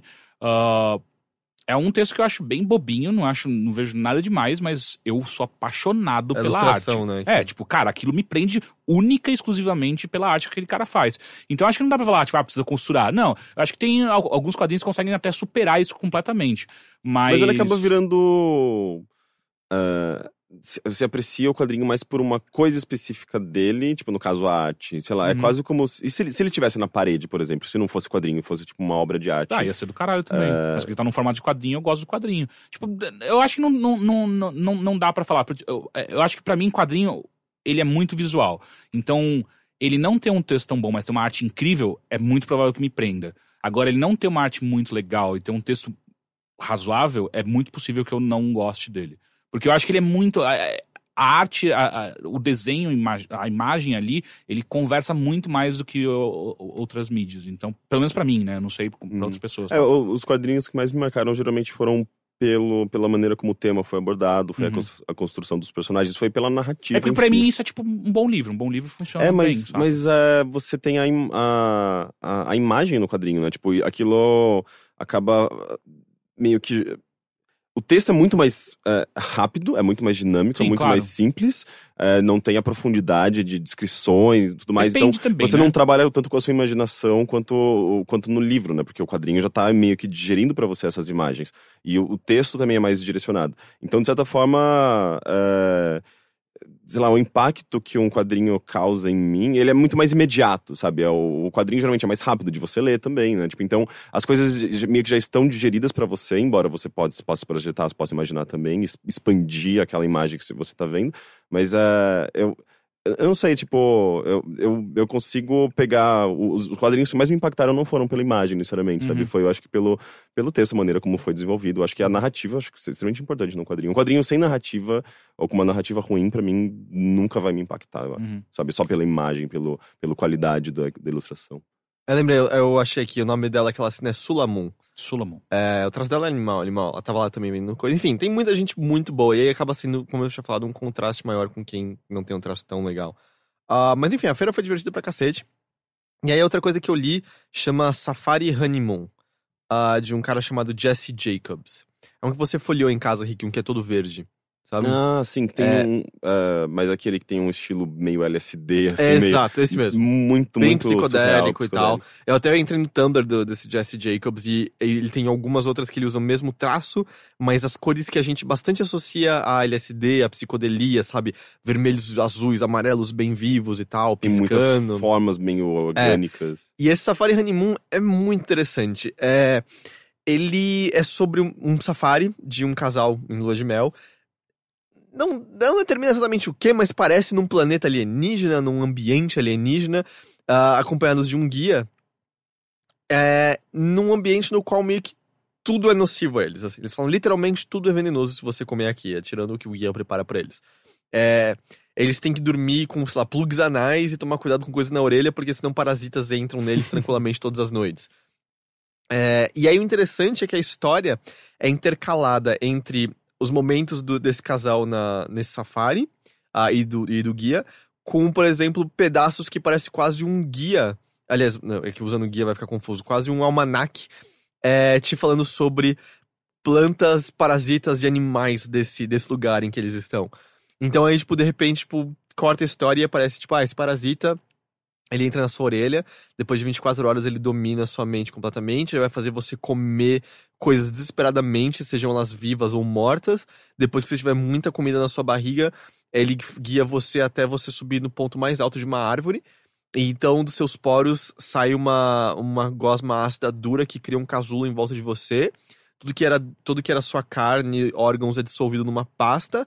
Então vermes comem tudo que você era e vermes jorram de cima da árvore e atacam as coisas vivas embaixo. É tipo e tal. Mas é exatamente. Tem, Aquele da um, formiga. É, exato. Existe um parasita Ah, existe que um funciona. parasita que é do- assim? é um fungo, na verdade. Ah, que ele- Não é o mesmo, mas. Não, o fungo Não, não, mas ele funciona dessa mesma a, maneira. A formiguinha Não é da zumbi mesma lá, não é? Sim, é, da É, mesma formiga maneira. zumbi. Tipo, ela, Não. ele domina os- o sistema ah, nervoso Sim, da, da faz formiga, ela subir faz ela subir, árvore. lá ele eclode e solta fungos pelo ar pra atacar Entendi. outros negócios. É, eu acho que, Ah, tipo e aí, tipo, desde é que ali isso- tá mais romantizado, eu acho. Desde isso até páginas em que é, é, é bem interessante. É, ele quadriniza a página com vários quadrinhos pequenos, por exemplo, botando em cada um deles uma, uma planta diferente daquele ambiente, ou um bicho diferente daquele, daquele ambiente. Ilustrando pra você tudo que mora naquele lugar, assim. Eu, de vez em quando. é, tem uma hora bem surreal também, assim, de vez em quando mostrando mais ao longe e você vendo que áreas inteiras da selva onde eles estão são rostos, na verdade, assim, dando a entender que existem seres maiores que nem percebem a nossa presença naquele ambiente e tal. Ah, e é muito interessante. E aí, o, também, a parte do, dessa, desse estranhamento que você tem não é só pelo design da- das plantas e dos bichos, mas justamente é pela maneira como o traço dele é. Como você estava falando, ele, ele claramente tem um fascínio por Escher, tem coisas cuja arquitetura não, não faz sentido lógico, elas descem e sobem de lugares que, que não deveriam estar subindo além de curvas constantes que criam simetrias e padrões e tal, que você olha pra página como um todo e tem uma beleza nela, sabe, inteira, assim, você vê um, um padrão, um desenho muito bonito nela como um todo. E a história é muito divertida, porque esse casal tá constantemente em perigos e o guia tá o salvando, mas eles parecem nunca estar reconhecendo esse perigo propriamente dito, sabe? Então cria uma coisa meio de desenho animado, mas uma coisa levemente meio assustadora também, porque você fica, cara, um verme entrou na sua orelha, sabe? Tipo, tiveram que puxar ele lá de dentro. Como é que você pode querer continuar nesse lugar? É assustador. O que, que tá acontecendo aqui? É, é, é bem interessante. Esse eu recomendo bastante. E, cara, é um quadrinho que é inteiro feito em branco e tons de verde. É só isso. Não tem nenhuma outra cor nele inteiro. E não fica enjoativo em nenhum momento, não, não, não cansa em nenhum momento os olhos. É só muito, muito bonito. E eu acho que tá- se ele usasse mais cores, eu acho que você perderia um pouco do impacto visual, sabe? De prestar mais atenção nas formas e tal. Porque ela acaba s- saltando aos olhos muito mais por é, contrastes, né? Do que qualquer outra coisa e tal. É... é... é bem da hora. É bem, bem da hora. Eu gostei Esse daí ele é importado, né? O outro é brasileiro. É, esse é o outro brasileiro independente. Esse. Eu, eu não sei se tem tradução aqui, mas ele não tem. não é muito pesado em texto. Então. Eu acho que mesmo que você não domine completamente o inglês, eu acho que você consegue, consegue entendê-lo e tal. Ele, o texto dele é bem mais levinho no geral. Mas eu, eu gostei bastante desse quadrinho. Bastante, bastante, bastante. É, é Repete o nome? É Safari Honeymoon, do Jesse Jacob.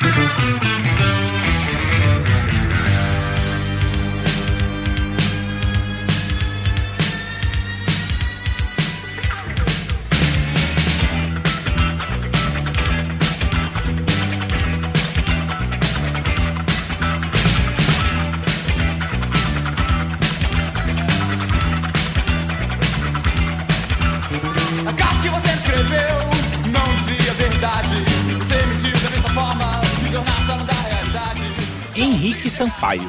Olá, Tudo bem? tudo bem? O que, você assistiu? Você guardou duas semanas atrás pra falar agora? Hum, eu fui numa peça. Hum. eh, eu não sei se ela tá em cartaz ainda. Eu sei que essa, eh, essa que eu vi tava em curta temporada. Mas ela eh, tá sendo exibida em vários lugares diferentes já faz algum, já faz algum tempo. com a Maria Alice Vergueiro. Sim, a Tapa na é? Pantera. A Tapa na Pantera, sabe? Que ela ficou mais conhecida por essa personagem. Eh, e com esse vídeo no YouTube que viralizou e tal.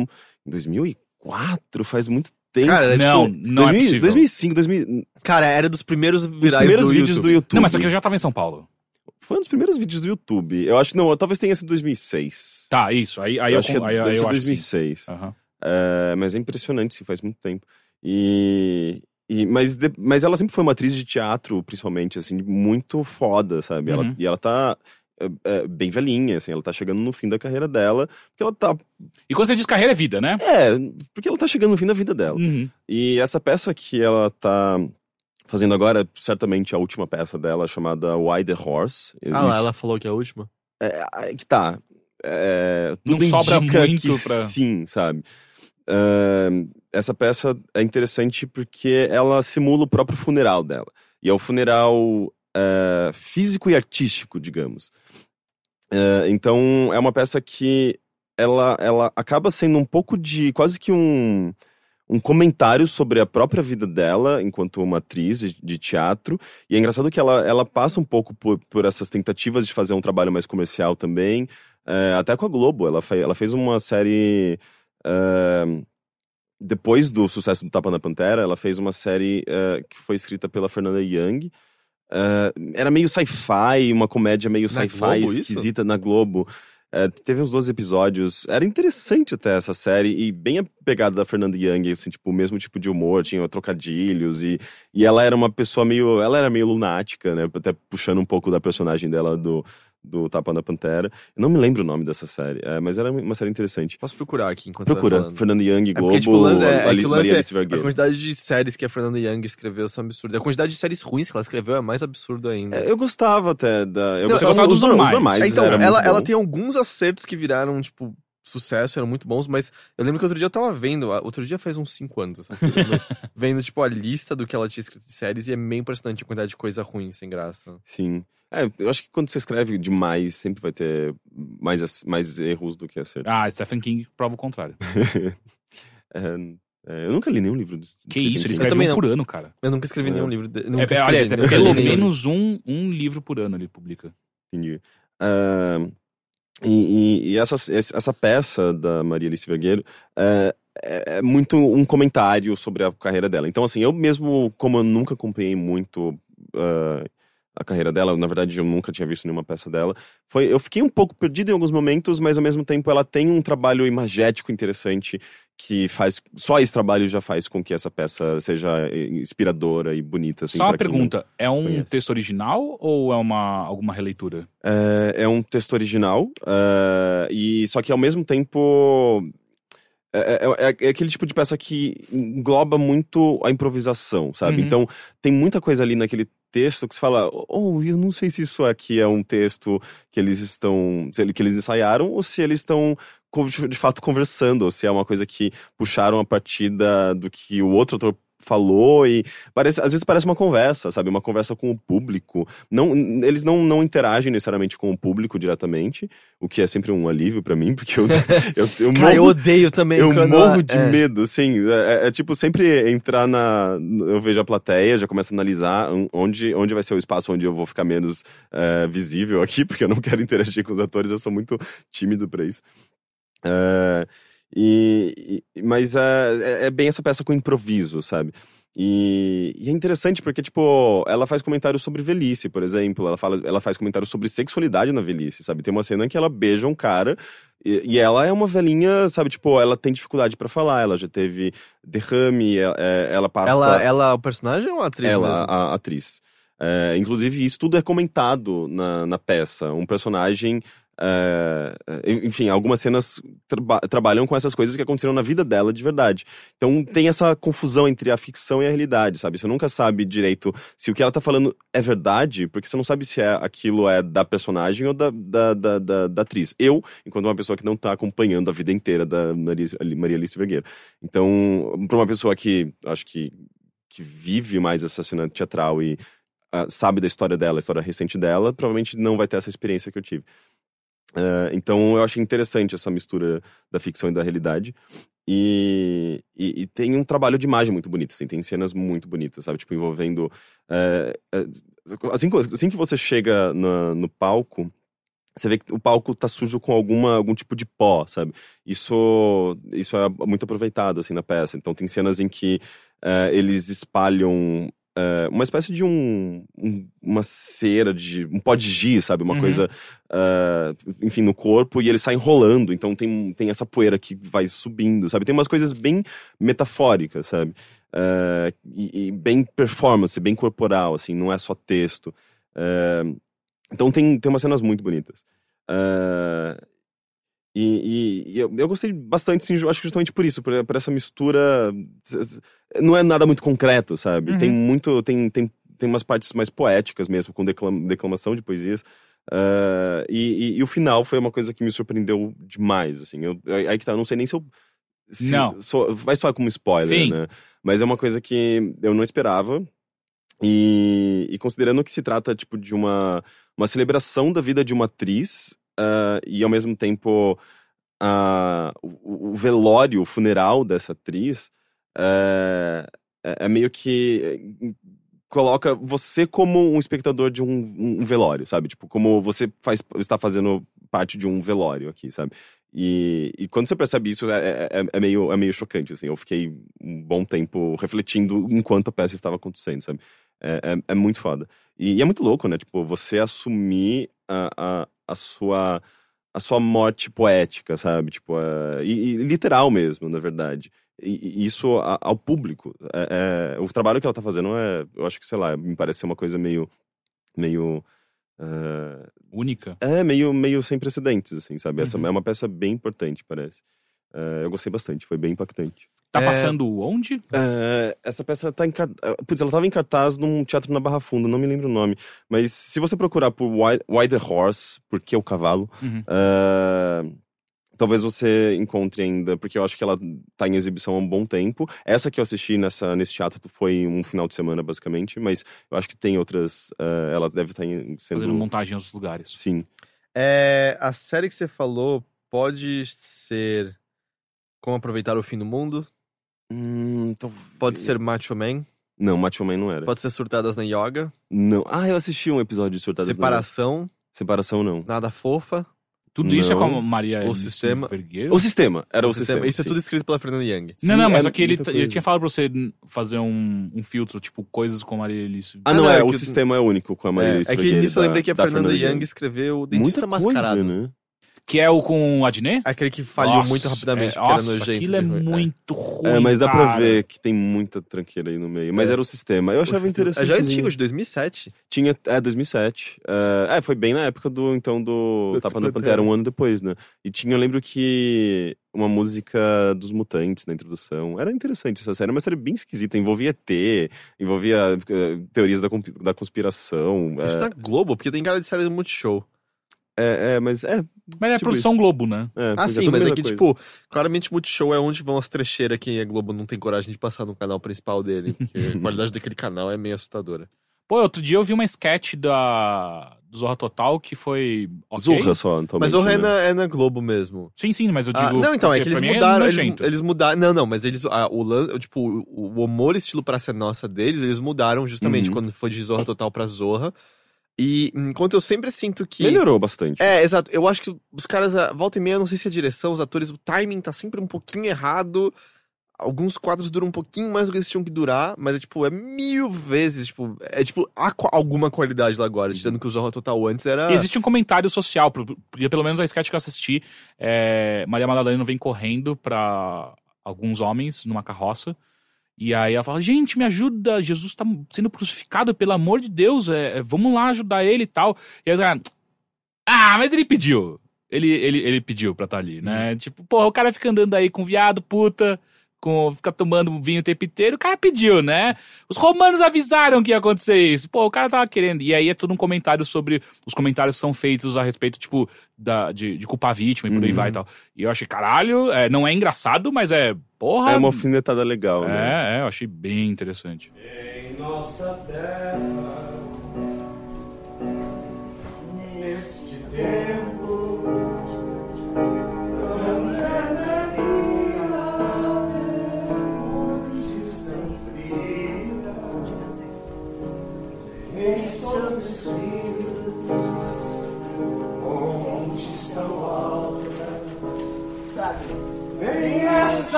Eu tenho dois filmes pra falar. Um que é legal, ah, não é incrível, mas é legal, e outro que começa legal e fica ruim. Tá, eu vou lembrar dessa vez de não perguntar a história inteira do que fica ruim. Tá, tá. Ah, primeiro eu vou começar com um legal, que chama Bad Words, que tá no Netflix. É, o- os dois filmes estão, ah, mas tá traduzido como palavrões, se eu não me engano. Ah, Tá bom. é, é. ok. Ele... Pelo menos não é tra- palavrões, dois pontos, uma história. Não, não, não. É, é. Ou O, uma história de um boca suja. o ator principal é o, é o pai do George Michael, do Arrested Devel- Development. Eu Ah, é o Jason pai do Bateman. George Isso, Michael? Jason Bateman. É que o nome do personagem é George Michael. Ah, não, ok. não. Cama, cama, cama, cama, cama. Não, esse- você é Boy George. Eu, não eu é- tive essa não é- conversa com o Teixeira É, outro dia, sim, como eu sim. confundo os dois. É que os Sim. dois são gays. George Michael é o É. Careless Whisper. É, sim. Aliás, só, desculpa, é que aí você falou do, do pai. Só comentar, vocês viram o que aconteceu, né, com o Anton Yelchin, Sim, né, esse fim de vi. semana? Quem que é esse? Ele É o cara era, um- que fazia ele o- era o Chekhov nos novos filmes do Star Trek, ele fez House of D, Hum, um filme dirigido pelo. David Duchovny, ele fez Alpha Dog. Cara, ele é um moleque de 27 anos, um ator bom, tava crescendo, e ele morreu esse fim de semana, no Do domingo de mais manhã. estranho do Parece que ele, mundo. tipo, saiu do carro no ponto morto pra mexer alguma coisa num... Era uma parede de concreto de correio, e o carro é, não tava travado, e ele foi esmagado pelo próprio carro contra a parede. Gente, E morreu. E uma bosta, 27 anos, o cara tava indo mal bem, tipo, tava, sabe, nos filmes de Star Trek, e, e, tipo, House of D é um filme bem legal e tal. E aí, tipo, de maneira, Que triste. é, enfim, uma bosta. Voltando a palavrões. É, então, quem faz o, o personagem principal é o Jas- Jason Bateman. Ah, eu gosto bastante dele. Eu acho que ele, ele não tem uma carreira necessariamente legal. Ele tem umas coisas bem ruins. Ele tem, Exato. tipo, você já viu aquele filme que ele fez com a Suki do Gilmore Girls? Que Não. ela é uma, ela, tipo, uma falsificadora e rouba os documentos e é uma comédia romântica entre os dois e tal. Não. É, é bem ruim, É. é. bem ruim. Enfim, eu acho que ele tem altos e baixos muito grandes, assim, na, na carreira dele e tal. Mas é, a história é o seguinte: é um cara que ele não tem nada demais na vida dele. Ele é um completo apagado pela sociedade, ele trabalha como um proofreader de, de datas de validade em, em- em embalagens, basicamente. Ah, até um dia que ele acorda, larga o trabalho e decide entrar para um concurso de soletrando, Spelling Bee, ah, que na verdade é só para crianças. Só que ele encontra um, um- Um furo. um, um- é, um loophole na, na- nas regras e ele consegue entrar como um homem de 40 anos. Nossa, Porque- mesmo assim eu ia perder das crianças. Eu sou péssimo pra É, soltar. então, e fica claro no filme que qualquer um de nós iria perder ali, saca? Ah, Não sei, faz um teste. Rick, Hum. soletra pra mim Constituição. Constituição. Não, já Não, errou. já errou. É, já errou, já. errou, já. Ah, errou. faltou o S. Soletra pra mim inconstitucionalissimamente. Não, não, não, não, não, não. Porque é nesse nível as coisas que eles colocam pra ele. Inconstitucional. Não, eu não Tá, vou nem tentar. Só eu letra não pra quero. mim, hipérbole. Hipérbole. H-I-P. Já Ó. errou. Não, mentira. Que isso, cara? Eu queria- assustei Eu agora. queria pegar o Rick Ah, de tá aí, surpresa. ah, tá aqui, Eu não aqui. vou continuar. estão me fazendo de trouxa aqui. É, Enfim, aí ele entra nesse concurso. Então, o tempo inteiro é um homem de 40 anos disputando com crianças de 12, saca? De 10, 12 anos. E os pais putos com essa situação, tipo, é um absurdo. Como assim? Meu filho estudou muito tempo, meses, gastei rios de dinheiro pra colocar essa criança aqui no concurso e tem um homem de 40 anos disputando com elas. Ah, e aí ele vai, ele vai ganhando vários campeonatos regionais até ele chegar na nacional, no na final nacional. O filme é uma comédia, né? É uma comédia. Ah, ok. Ah, mas ele tem tons dramáticos ali, mas é muito mais uma comédia. Cadê os Ah, palavrões que ele vai soletrar? Então, porque os palavrões são esses, porque não é, não é, Ah. não é do ponto de vista de palavrão de xingamento, mas sim de Cusão, palavras. C, É, é, é. Q, C, U. H. É, então é. Os palavrões são esses, tipo, são palavras grandes e, e difíceis pra ele, pra ele soletrar e tal. E, mas só que o que fica claro, puta, muito rápido, é esse cara é um gênio. Essa é a real. Tipo, ele não. Ele, porque a, a brecha que ele encontrou na regra é ah, ninguém. É, é, a- Pra você poder competir, você não pode ter completado a, a oitava série até 2008, alguma assim. E ele nunca completou o colégio. Então ele nunca estudou Uhum. tudo. Então ele pode entrar por causa disso. Ah, só que o cara é um gênio. Ele, ele, ele soleta tudo muito rápido e a galera, a, a organização olha pra esse cara ali e fala: ah, a gente tem que tirar esse cara daí. Então eles começam a, a ajeitar o campeonato de uma maneira que as palavras mais difíceis vão sempre pra ele. E eu não sei se você já assistiu algum concurso desse, tipo, pelo menos algumas, algu- algu- algumas inserções assim, que é. São palavras realmente difíceis e Sim, você eu- tem algumas dicas que você pode pedir. É, o Luciano Huck tinha no programa dele soletrando. É, mas eu e não sei se era assim. Eu acho que é a mesma coisa, tanto que as dicas É. eram, tipo, use numa palavra, numa Exato. frase, por favor. É, é, é, da onde vem a. Se ele faz parte. a- Essa palavra, ela vem do latim X. Que daí você pode ter ideias de como ela é formada tal, e aí você consegue é, soletrar. Ah, só que ele, por exemplo, é um cara que não pede nunca nada. Tipo, ok, qual é a palavra tal, e brrr, próximo. E vai. Só que, simultaneamente que ele é um gênio, ele é um cuzão também. Porque ele começa a identificar quem são os principais. Ah, os moleques mais gênios ali também, ele começa a zoar os caras pra, pra falharem na, na, na, na competição. Tem todos oito anos de idade. É, então, tipo, ele pega o, o, um do, o primeiro cara que ele zoou, o primeiro moleque, ele pega uma calcinha de uma mulher, e ele tá sentado do lado do moleque e fala assim: Ó, então, é, você é o X, né? Ele, sim, sou. Ele, e ele- isso tá rolando, tipo, eles estão no palco, é, antes de a vez deles. Ele, então, é, eu queria te desejar sorte ah, pelo momento difícil que seus pais estão passando agora. E ele, como assim? É, não, porque, veja bem, eles vão se separar, né? Não sei se você sabe, mas eles vão se separar. Ele faz So- todo um terrorismo psicológico. é, sua mãe veio, veio me procurar ontem, ela foi muito carinhosa comigo, viu? Até, até ela dormiu abraçado comigo depois. Inclusive, ela esqueceu a calcinha dela comigo, e dá pro moleque, tipo, devolve pra ela, por favor. E o moleque vai, vai soletrar, ele não consegue, ele trava. Então ele vai fazendo isso várias vezes e fala, puta, que filha da puta. E, o- e uma coisa interessante que fica é, por que que você tá fazendo isso? Por que que... Qual é a sua motivação de Mas tá... isso é explorado ou não? É explorado. é. E no final você, ah, não é tão bom assim, é meio exagerado, mas ao mesmo tempo o personagem o tempo inteiro te explica, assim, eu poderia resolver isso que eu vou fazer agora de uma maneira muito mais simples, mas eu sou teimoso pra caralho. Eu quero fazer dessa forma mais difícil e mais dolorosa possível. Então, é...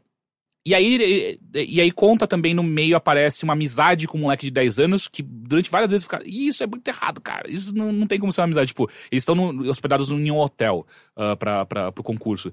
E aí ele fica meio brother do moleque e ele vai pro quarto do moleque às 3 horas da manhã, ficar lá, sabe, enchendo a lata, bebendo as coisas do, do, do Frigobar. frigobar. do moleque. Isso fica- Isso é estranho. ele tem 10 anos, tipo, não passa. Enfim. Ah, e aí rola até algumas cenas meio estilo. é, é, é, como é que chama? O. Se Beber Não Case? Que é, tipo, ele e o moleque saindo na noitada de noite, sabe? Só que o moleque não pode fazer muita coisa. Então é, fica uma coisa meio infantil ao mesmo tempo que é uma zoeira. Eles, da- tipo, numa piscina de bolinha. é, sabe essas coisas muito de, de gerações, tipo, ah, um adulto fazendo coisas de criança e uma criança fazendo coisas de adulto, olha que engraçado. Não tem muita graça, mas só que o, o texto em si, os diálogos que são feitos são, são interessantes. E, e ele também apare, é mostrado uma, uma relação ah, semi-amorosa com uma repórter que tá acompanhando esse caso porque ela quer entender por que, que esse cara tá fazendo isso, saca? Então tem uma relação meio amorosa que leva a, a- a momentos engraçados. Mas, de qualquer maneira, é, é um humor bem leve, tranquilo, assim, de assistir. E é gostoso. É gostoso. O final é meio. é, é drama demais e, e não se justifica pela trama inteira do, do, do filme. Mas é interessante. É um filme bem gostoso de assistir. Eu, eu, eu total Uma aconselho. comédia dramática. Lembrando, Eu, o eu lembro- Jason... oh, perdão. fala. É que o Jason Bateman, ele teve um trabalho recente legal, né? Ele é a voz da raposa no Zootopia. Ah, eu não assisti Zootopia. É, ah, é bem legal o Zootopia. É, eu eu preciso preciso ver. assistir. Mas a última coisa que eu tinha Não, mas visto calma, dele. calma aí. Ah, não, é que eu queria, antes de você ir pro próximo É o filme, The Gift. queria- queria Que é legal. É. É, eu lembro que quando eu era criança eu adorei um filme que passou na sessão da tarde, completamente aleatório. Eu tava, tipo, no sofá. Que eu, eu não faço ideia qual é o nome desse filme em inglês, mas em português eles traduziram como A Garota que Aprendeu a Soletrar Liberdade. Era alguma coisa Que isso? que? E era tipo. Cara, Caralho, que é, título duas horas pra ela conseguir soletrar a Não, liberdade. e era tipo toda uma, uma coisa simbólica. E tipo, assim. às vezes em inglês é só tipo spelling bee, sabe? É. Não, e era uma coisa toda simbólica, porque era uma garota, tipo, sei lá, que vivia num. Sei lá, tinha alguma coisa a ver com. com é, falta de liberdade, e ela era abusada e não sei o quê, e tipo, e a, o, o concurso de soletrar é, acabou permitindo com que ela o superasse É, todos não, o título problemas. deixa isso bem claro, é, mas é, era assim... mui- é muito óbvio. E era tipo aquele tipo, típico filme de, de chorar, meio dramalhão, sabe? Cara, e eu, quando, mas eu tô achando criança- que você acabou de criar um ótimo título brega, porque ele não aparece Ele no... não, não aparece. Não aparece. Mas era alguma coisa desse tipo. A garota que soletrou liberdade, alguma coisa do tipo. É, e foi muito aleatório, assim, eu não faço ideia que filme é esse. E que você adorou, é engraçado que você tá fazendo piadas que não, você adorou. Sim, porque, sei lá, eu era. Eu sempre gostei de drama, sabe? E, e começou aí, talvez. É dramático. Foi a, a origem da, do meu, da minha paixão por drama. É, a Não, é- etimologia pra você, olha só. Ah, Juntei as duas coisas. Pois é. Ó, A origem etimológica é. da palavra liberdade. Qual que é a origem etimológica de liberdade? Vem da. do- Liber. Libero. Liberté. Vai, Heitor, que. Você estudou etimologia, né? Não, essa matéria não. Ah, eu não sei qual é a palavra, sei lá, se é latim ou não. Libertas. Libertas? Não Então- sei. Então é latim. É? É. O que, que você tava procurando, Heitor? A garota que soletrou liberdade. Achou não, né? não? Eu vou, eu vou procurar isso, não é possível. Eu preciso pelo menos o trailer. Ah, não, filme. tem, ó. É, em inglês, The Girl Who Spelled Freedom. Sério? É. Ah, então deve ser esse. Então tinha o Gile Braga no original. Deve ser de 93, 92. Ah, deixa eu ver aqui. 73. eu, eu, eu assisti esse filme. Túnel 90 do. Tempo. Ah, The Girl Who Spelled Freedom. Alguns filmes podem se tornar clássicos pela grande repercussão. que Tá, mas causaram. de quando que é isso? Será que era um Pera. clássico? E eu tô Ah, aqui debochando do filme? Ah, ah, Não. 86. Caralho. Ah, tudo bem, tá compatível assistindo. Ah, não, é 90. produzido diretamente pra TV esse filme. É, Ok. não é bom. ok, tá explicado. Narra a história de uma família do Camboja que foge para os Estados Unidos e acaba adotada, entre aspas, por uma família americana. Todo o choque cultural acaba assim que uma das meninas da família de cambojanos é, participa daqueles concursos de letrar, tão como os Estados Unidos. Ou seja, a não ser que ela tivesse alguma hostilidade, o preconceito continuava. É Uhum. isso a moral do filme. É, enfim, ah, Bad Words ou Palavrões no Netflix Brasil é, é bem interessante. Suckers' cards out the satchel. You can sleep tonight, it's okay. B-boys in the cut, and we're here up when I'm making a ten incantation. Revelation, elation, a little patience with the tribulation. Team up, dope, like I'm on bestower. Around to and not just for breakfast anymore. Always on vacation, like Lock and Rusty. Don't want me to be a fest. Agora vamos para o outro filme, que ele começa muito bem e ele termina muito mal. Ah, ele faz parte de uma gama de filmes que eu gosto muito, que é Atividade paranormal. Não. É- é- são filmes que eu entro no, no, no Apple Trailers e normalmente eu gosto muito de tudo que aparece lá. É muito engraçado porque eu, não- eu não sei se. O que, que são Apple Trailers? Apple Trailers é, é, é o, é o aplicativo de trailers do, do iPhone, do iPad, de qualquer coisa. Ah, e lá eles fazem meio que uma curadoria de filmes que vão ou diretamente pro iTunes, ou são filmes que pagam pra estar ali. Só que, aparentemente, eles têm uma curadoria muito legal, e pelo menos faz muito sentido pro meu gosto. Ah, a primeira vez que eu vi Her, Her foi lá. E Eu, eu, tipo, ah, eu acho interessante aquele filme e tal. Ah, e esse é o Sinal, chama The Signal. ah, acabou de entrar no Netflix Brasil. Ele é um, é um trailer que eu assisti lá e eu sempre fiquei, caralho, eu preciso muito assistir isso, porque é, tinha uma, uma pegada meio ficção científica, mas tinha toda uma pegada muito humana também, uma fotografia bonita, pelo menos pelo trailer. Ah, tinha o, o, o Morpheus, que eu sempre esqueci o nome dele. O. É o. Você lembra? Não Do é o Morgan. Freeman nem o Cuba Gooding Jr. Não, ah, esqueci o nome dele. É, enfim, Alan- Lawrence Fishburne. Isso. É, exatamente. É, tinha o Lawrence Fishburne, que daí eu falei, ah, eu, eu gosto dele em Matrix, talvez ele tenha feito um filme legal, no ficção, outro ficção científica interessante. Ah, Eu acho que ele também tá na série do Hannibal, se eu não me engano. é, é, ele, é o- ele é o detetive, se eu não me É, eu engano. acho que sim. Ele É. foi o Grissom do CSI durante um tempo. Sim, Acho que já faz 10 anos isso. provável. Enfim, é, é, é uma ficção científica que eu quero assistir. E aí, beleza. Botei o filme pra assistir, apareceu O na, no Sinal. Netflix. O Sinal. É, o que acontece é, são, é, são três amigos, é, um casal e um cara de third wheel ali no meio, que são meio gênios da, do MIT, que estão de mudança. Aliás, a menina tá de mudança pra Califórnia, então eles estão meio que atravessando os Estados Unidos pra levá-la até lá, ah, pra fazer essa mudança. Só que no meio acontece alguma coisa que um hacker invade os servidores do MIT e meio que zoa a vida desses caras. E eles ficam putos com esse cara. E eles tentam descobrir quem, que, quem é esse hacker. Alienígenas. Calma, caralho. E aí eles começam a, tentar achar, e, esse hacker se mantém em contato com eles, começa a zoar eles e por aí vai. Até uma hora que eles descobrem da onde tá vindo ah, os sinais da onde esse cara tá, tá, tá, tá hackeando eles tal. E eles decidem fazer uma parada. É meio que no caminho que eles estão indo pra Califórnia, então eles decidem, decidem fazer essa parada pra ver qual é que é. Só que, cara, rapidamente fica bem claro que é uma péssima ideia essa parada, porque é no meio do nada. É do Death Valley. É, é, é. Acho que é meio Death Valley mesmo. E, e- e no meio do deserto não tem porra nenhuma. E eles vão de noite. É, é total aquelas coisas. Por que, que vocês estão fazendo isso? Não Cê- faz Será que é na falha de de San Andreas? San Andreas? é verdade. No Alone in the, Alone in the Dark. É. E. A, a- pra ajudar tudo isso também. Não, é- é na falha de San Andreas. E pra, piorar ainda, o, o ator principal lá, o personagem principal, e namorado da menina, ele sofreu algum tipo de acidente que não fica claro o filme inteiro. Que ele perde um pouco o movimento das pernas. Então ele tem que andar de muleta o tempo inteiro tal. Então ele não tem o movimento completo das pernas. Então, porra, cara, você tem um cara que não tem o movimento completo das pernas, ou seja, numa situação de perigo que pode precisar correr e o cara não vai conseguir, certo? Vamos pro meio do nada, no meio da noite, parece que vai ser uma boa ideia. Ah, e aí, beleza, eles chegam lá nessa casa e dá uma merda. Dá uma merda porque a- a- a- eles falam pra menina ficar no carro e aí, obviamente, ela grita e quando eles voltam, a menina sumiu do carro e eles começam a procurar a menina.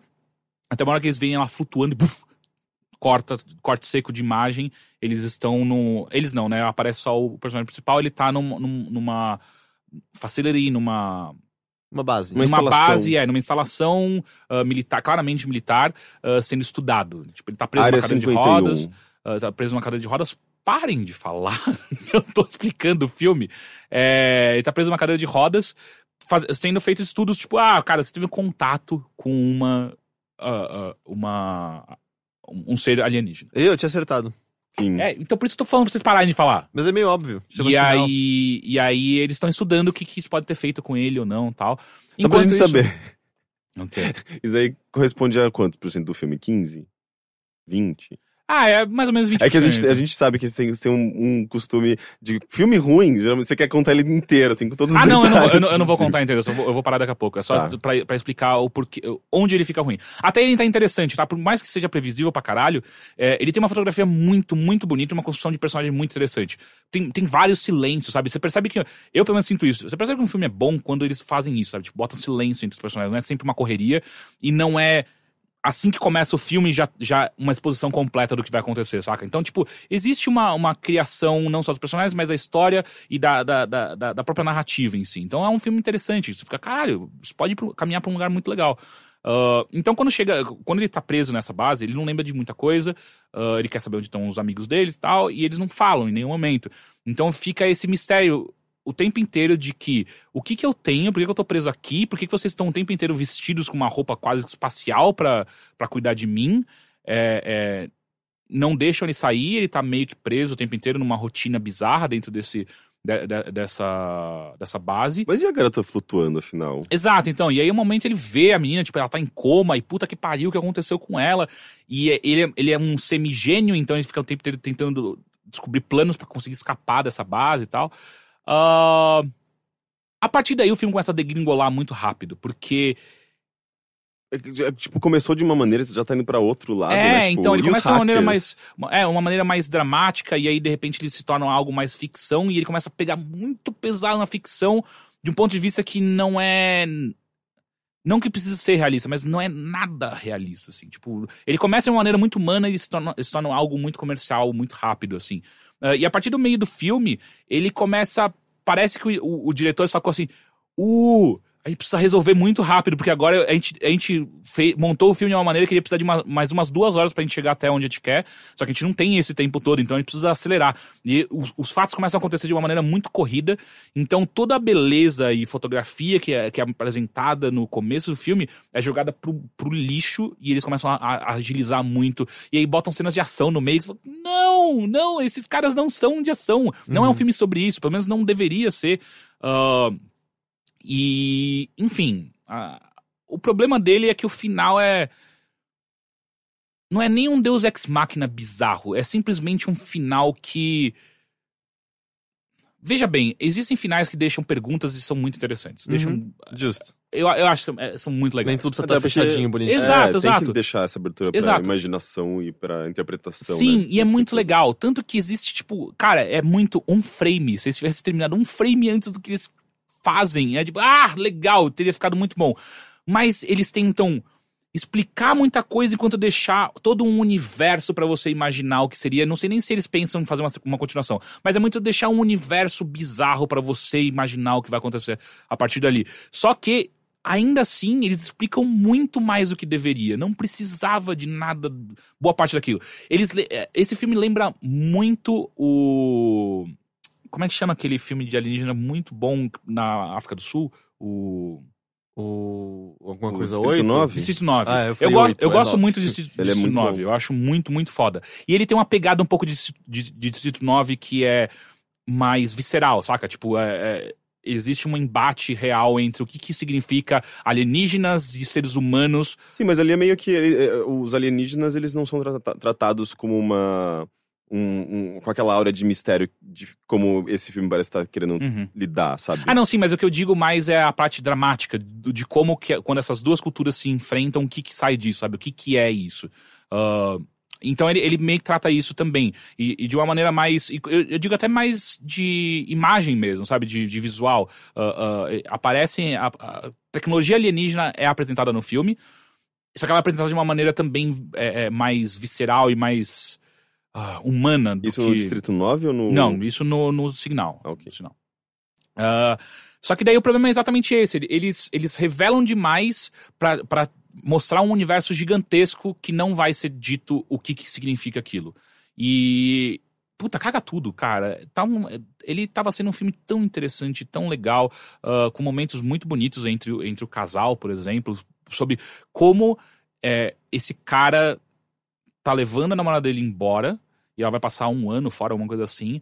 ah, e ele tem certeza que esse é o final do relacionamento deles, então ele começa a se distanciar antes mesmo de acabar e o que, que isso gera entre os dois e as promessas que foram feitas até Ele- então. é- parece que ele tá criando um filme e de repente ele vira outra coisa É, e você é. quer, quer aquilo mais do começo e não aquilo do final. Exato. as coisas entram em conflito. Não é, não é que eu quero mais uma coisa ou outra, mas parece que existe um pulo entre. entre é, parece que são dois filmes colados um no outro, saca? Que não existe uma ligação entre os dois de fato. É simplesmente, tipo, ah, cara, é, eu queria fazer um filme de ficção com um toque humano. Eu não sei fazer uma transição entre as duas coisas. Só sei colo- colar essas, du- essas duas. Eu sei fazer um, um filme dramático, eu sei fazer um filme de ficção. Vamos colar as duas coisas pra ver o que acontece. E é meio triste porque, porra, cara. A premissa tava da hora e a Tava, tipo, porra, eu, eu quero muito entender o que, que significa juntar essas duas, essas duas culturas, ah, e não só isso, também o que, que significa isso na vida dos personagens principais que são apresentados no começo, que são personagens interessantes, ah, ah, e aí, puta, de eu não consigo é, é, é, deixar claro o suficiente o quão bonita é a fotografia desse filme, cara. É, é- é impressionante. Tipo, o uso de câmera lenta é animal, ah, ah, o, o- foco que eles dão, a cor que eles usam nesse filme é muito, muito legal. Então, assim, se você se atrai por. por ah, por essa, eh, esse toque de design do filme e tal, eu acho que vai ser um filme muito legal pra você. Você vai, vai curtir bastante.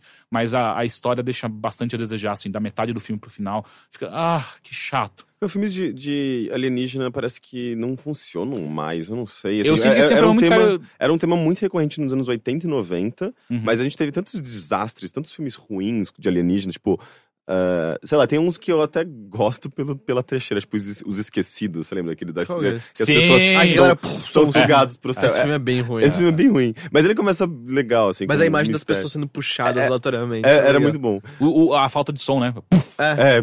Só que sempre dá uma aflição, porque, tipo, não tem como impedir, né? Hum, qualquer momento, qualquer um pode ser é, sugado então, é, especialmente quando eles vão contar alguma coisa pra, pra, É. pro protagonista. Olha, cuidado! É verdade.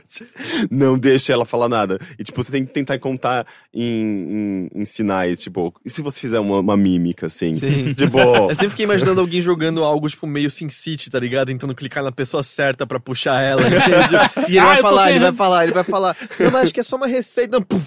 dá pra fazer um jogo disso, legal. É. É, mas eu não sei, não sei se é porque a gente teve muitos exemplos de histórias ruins de ali- alienígena que a gente parou um pouco de tentar, né? E eu acho bom. Aquelas, né? É tem uma série do Netflix agora, né? Que tem Ah, as tem- cenas que parecem claramente inspiradas no ET do Spielberg até e Tem? tal. Ah, tem É coisas o bem The similares. Strangers, assim. né? É, acho que é isso. É, tem... É. Assim, eu não tô dizendo que é a mesma temática, mas, tipo, tem ce- cenas que me parecem inspiradas Cara, tem e tal. Super 8 que eu achei mu- muito legal.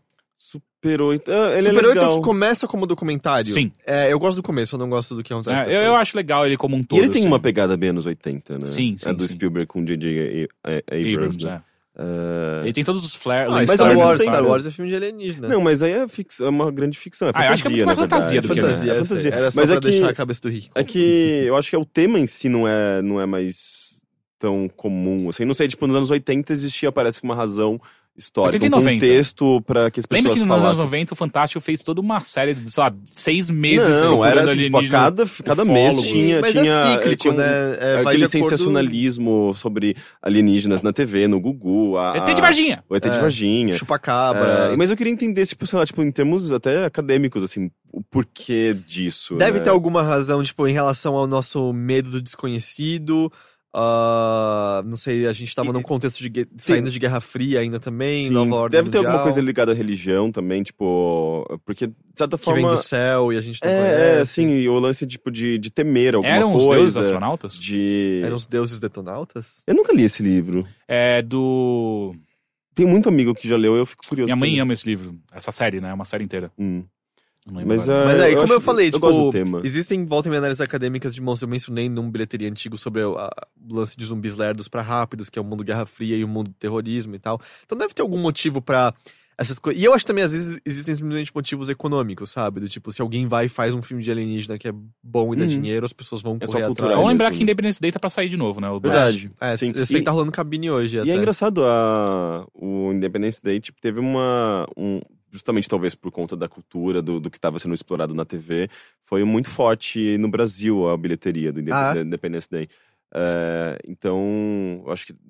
Não sei, tipo, as coisas são meio. Uma coisa puxa a outra mesmo, né? Sim. Foi provavelmente na época do Gugu levando o ET de Varginha. Talvez, é. Não, E não. É que ele... Não foi? É 96. Não, mas não foi no Gugu de Varginha. O do Gugu foi o Chupacabra, eu acho. Chupa-cabra, é É. verdade. O de Varginha foi foi fantástico, fantástico, é. é. Gente, vocês viram? Já, E o vocês já viram? foi a Record. Exato. E vocês já cada, viram- cada emissora escolheu um alienígena. Vocês já viram a foto original das duas garotas mostrando onde Sim, ele tinha aparecido? sim, sim. Cara, é, é tipo, são duas garotas com umas roupas, sei lá, não tipo, elas existe são humildes, mais, mas... algo mais anos 90 do que é, é aquilo. super anos 90, assim, com Ah, umas é. blusas meio coloridas, umas calças de moletom, e elas apontando, assim, tipo, no meio de um matagal, uma pare... um muro de, de tijolo, assim, as duas apontando, assim, com uma cara meio assustadas, o lugar onde ela- o ET de Varginha estaria, num lugar meio escuro, assim, uma foto meio esquisitona. E, e- só que alguém tweetou com essa foto, falando assim, gente, é uma capa perfeita pra um álbum de música eletrônica alternativa, sabe? e daí tipo, começaram a colocar, tipo, Crystal Castles, e aquela capa, e é perfeito! É exatamente aquilo que eu espero de- da capa de um álbum do Crystal Castles. Mas eu ia falar Independence Day, tipo, ele também tinha um lance de efeitos especiais, lembra? A Casa Branca sendo destruída. Foi a primeira era- vez, né? Que lembro que o assim. Fantástico mostrou Aham. e tal. E, mas ao mesmo tempo ele tinha uma falta de seriedade, lembra? Assim, tipo, o perigo era real, mas o filme é mais comédia. E aí, é acho que é pouco tempo depois. Welcome gente- to Earth, motherfucker. É, tipo, Quando por, o por- Will Smith dá uma porrada no. Ou o fato do presidente pilotar um caça Sim. e lutar na guerra, tá ligado? Sim. É, é o Bill Pullman, né? Sim. É, e ao mesmo tempo a gente já que a gente também teve Marte Ataca, sabe? Que tipo ironiza. Ah, mas a Marcha Ataca é muito bom. Marte Ataca é muito bom, mas ele justamente ele ironiza louco. completamente Mas- o tipo de invasão alienígena que a gente costumava ter em filmes anos 60, 70 e tal. Ah, tem, tem o Tom Jones, por exemplo. Sim. Indo morar no meio das montanhas, longe dos É, alienígenas. o cara, é muito bom né, aquele filme. muito bom. Puta que É, pariu. Mas parece que é. Ah, o tema alienígena, tipo, ele surge no começo do, do século passado. Ele foi bastante explorado com seriedade, até tipo nos anos 50, 60, tinha filmes de ficção científica e meio de terror. Até e- porque com a nossa exploração espacial e o começo Uhum. dela, tipo, você já viu um filme chamado O Segredo de Andrômeda? Sim. Eu acho que É um filme bem legal que justamente explora o medo do que pessoas que foram pro espaço poderiam trazer de volta, sabe? Porque ninguém sabia e tal. Uhum. Uhum. O próprio o Space Odyssey do Bowie tá explorando Uhum. isso, né? Ele saiu um pouquinho antes do homem ir pra lua, se eu não me Uhum. engano. E era, era um temor, a gente não sabia. E acho que no fim a coisa mais assustadora foi aconteceu, né? Que foi nada. É, Então, mas eu acho que justamente pelo fato da gente ter contato com o espaço e ver que, na verdade, não, nada aconteceu, não existe. Existem sinais de vida fora da Terra, mas não, não inteligente. E, e meio que as pessoas se cansaram um pouco de esperar ou de fantasiar sobre isso, porque, porra, vai demorar pra cacete, provavelmente. E daí chegou nesse ponto no qual o tema passa a ser debochado, ah, e depois de um tempo esquecido, sabe? Tipo, a gente teve já sucesso, aliás, histórias ah, de, de filmes com alienígenas que não, tipo, não deram muito certo, e as pessoas meio que. Ah, ultrapassamos, sabe? Tipo, a gente superou esse tema. Eu Vamos acho que, dá- é o que acho que dá pra você ler de uma maneira geral, como, especialmente nessa época de exploração, e havia um fascínio maior com o espaço como um todo. Ah, o medo era do que viria de fora, né? Podia ser uma raça alienígena, podia ser um meteorito, e hoje em dia, meio que o espaço, entre aspas, foi. Aliás, você viu Sim, os eu vi. comentários É do... Ben Affleck? Ben Affleck é maravilhoso. É muito bom, você viu meu isso, Rick? Deus. Eu vou te passar esse vídeo. É, o comentários do Ben Affleck sobre o Armageddon. É, o filme. É incrível. Do, tipo, ele ironizando o filme inteiro. Do, tipo, Como ele... o roteiro é uma bosta. É uma bosta. É. Mas é tipo, é uma bosta que sabia Sim, que era uma sim, bosta. Mas ele sim. falou, é, porque o plano deles é educar pessoas É, que perfuram furam o solo óleo- a óleo. virarem astronautas. Porque é mais fácil ensinar pessoas a serem astronautas em três semanas do que ensinar astronautas a furarem o chão, tá ligado? e aí tem uma hora que, tipo, tá o Bruce Willis falando, tipo, eles são a minha equipe, eu preciso deles, ninguém fura tão bem quanto eles. O Ben Affleck, mas quão difícil é furar? Você aponta a broca e liga. É isso. É, mas aí hoje em dia eu acho que o temor tá muito mais de dentro, né? A gente tem muito mais certeza que a gente vai se matar antes, antes de qualquer coisa lá de fora chegar Na verdade, pra matar começa a ser tipo, puta, tomara que chegue algo de fora pra gente É não pra se ver- matar, Exato. sabe? Mas Uhum. o medo é muito mais interno, né? É muito mais o, o, o que a gente tá fazendo com a gente mesmo ou o que a gente tá fazendo com o planeta. Hum, É, de- Ah. de- depois de todo. ah, enfim, questões de aquecimento global ou documentários, sabe, explorando esse tema. E eu acho que a- a- meio que a mentalidade, mindset acaba mudando para outras coisas, né? Quantos, quantos futuros, não pós-apocalípticos, mas levemente distópicos, envolvem um planeta super quente, uma radiação muito forte. Ou questões sociais mesmo, né? Que, tipo, a nossa geração tá sendo muito calcada nessas questões Sim, é, sociais. muitos filmes exploram justamente a, o ricos cada vez mais ricos e uma classe pobre cada vez maior. Tal né? qual já cantavam, né, as meninas. Exato, porque o de cima sobe e o de baixo desce. Sim. Acho que eu falei pra vocês que no Robocop 2 tem uma propaganda dentro dele. Que As é. meninas. Exato, com as meninas do. Chibom, chibom. É, que é uma, tipo... O buraco de ozônio em cima de Boston faz com que seja impossível a gente tomar sol na piscina. Mas não mais, graças a, tipo, Santan 3000. aí é uma pasta azul, e aí, tipo, tem uma garota de biquíni na praia falando disso, aí corta a cena, tá lá, tipo, toda pintada de azul, com uma camada de um centímetro em volta de um corpo. Porque com Santan 3000, você pode sair na piscina, ela, tipo, totalmente azul de biquíni. você pode sair na piscina e aproveitar o sol por alguns minutos. né? Alguns e aí, minutos. tipo, corta pro narrador, tipo, atenção, uso excessivo de Santan pode causar câncer à pele. é muito bom, é muito legal. É, Enfim, o sinal está no Netflix. Ah, eu achei engraçado que logo que acabou ele. Você pode gostar também de Contatos Imediatos de Terceiro Grau. Porra, esse filme é bom. Esse, esse Eu filme- confundo esse É o do Spielberg. Sim. Tá, esse é bom. É, então, esse, esse é É o realmente que tem. bom. Eu morria Tinha uma propaganda de na medo. TV que fazia paródia com isso, eu não entendia, porque eu Sério? não tinha visto. Nossa, mas eh, você lembra de uma época que tinha até, sei lá, umas buzinas de caminhão que era Sim. assim? Só que era mais rápido. Eu ficava, gente, que porra é essa? Por que, É com que é a uma... Ellen Hunt esse filme? Sim. Tá. Sério? É, a não, Lena- não é é- Tornado. Não, de- ela fez mais do que isso. é. Ela só fez um filme na Vocês viram vida. aquele tweet da Ellen Hunt maravilhoso? Não. Que era, ela, ela só postou esse tweet com uma foto, ela foi no Starbucks e é, a, a pessoa não pediu o nome dela. Falou, você não quer meu nome? Ela falou, we got it. E daí, tipo, quando entregaram o copo, Que que é? tava... Eu gosto muito quando você começa a rir no meio da piada. Não, não. Em vez de estar escrito Ellen Hunt ou Ellen, tipo... Tava o nome nome da personagem. Tava o nome. Porra, o nome da. Que fez Quarto do Pânico. A. Jodie Foster? Jodie Foster, tava Jodie, Jodie. E ela, tipo, ainda re- ela re- retweetou pra Jodie, sabe? Tipo, maravilhoso. É, tem, tem um quê de parecido entre É, elas. né? as duas. Não, a, a Jodie é lésbica assumida, aEllen Hunt não, né?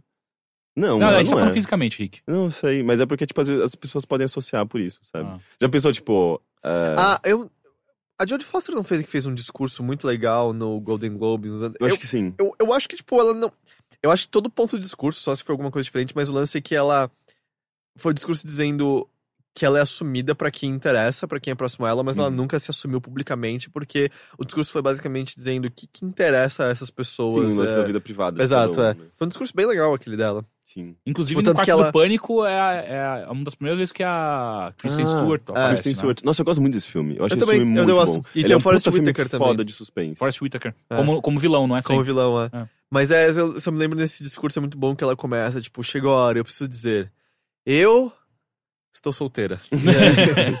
Era bem legal. É... Eu gosto muito da- da- das duas. Mas a gente tava nesse assunto rapidamente. Qual filme de, de ETs e extraterrestres que vocês gostam? Ah, ET algum? em si do Spielberg, eu gosto Sério? Eu odeio, eu eu, acho eu muito chato. odeio, Nossa, como eu acho quando eu era muito criança, chato. é, faz muito tempo. Sério? Não, eu- esse filme é maravilhoso. Nossa, a parte Não, das bicicletas é. me faz arrepiar até Não é. hoje. É, eu chato lembro que assim, caralho. quando eu era criança, eu assisti, eu não queria mais ver nunca mais, porque eu mor... eu, tipo, eu chorei horrores. De medo, né? Muita gente Não, não, medo. não de medo. Tipo, de. Eu fiquei Tristeza. muito triste. É um filme meio triste, não é? Sim. É, Mas é maravilhoso. Perguntando, né? né? Não, porque eu não lembro, assim. Eu vi quando eu tinha uns 10 anos. Mas e é, eu nunca é mais vi. Eu lembro que é eu chorei muito muito. legal. Muito, muito legal. Mas.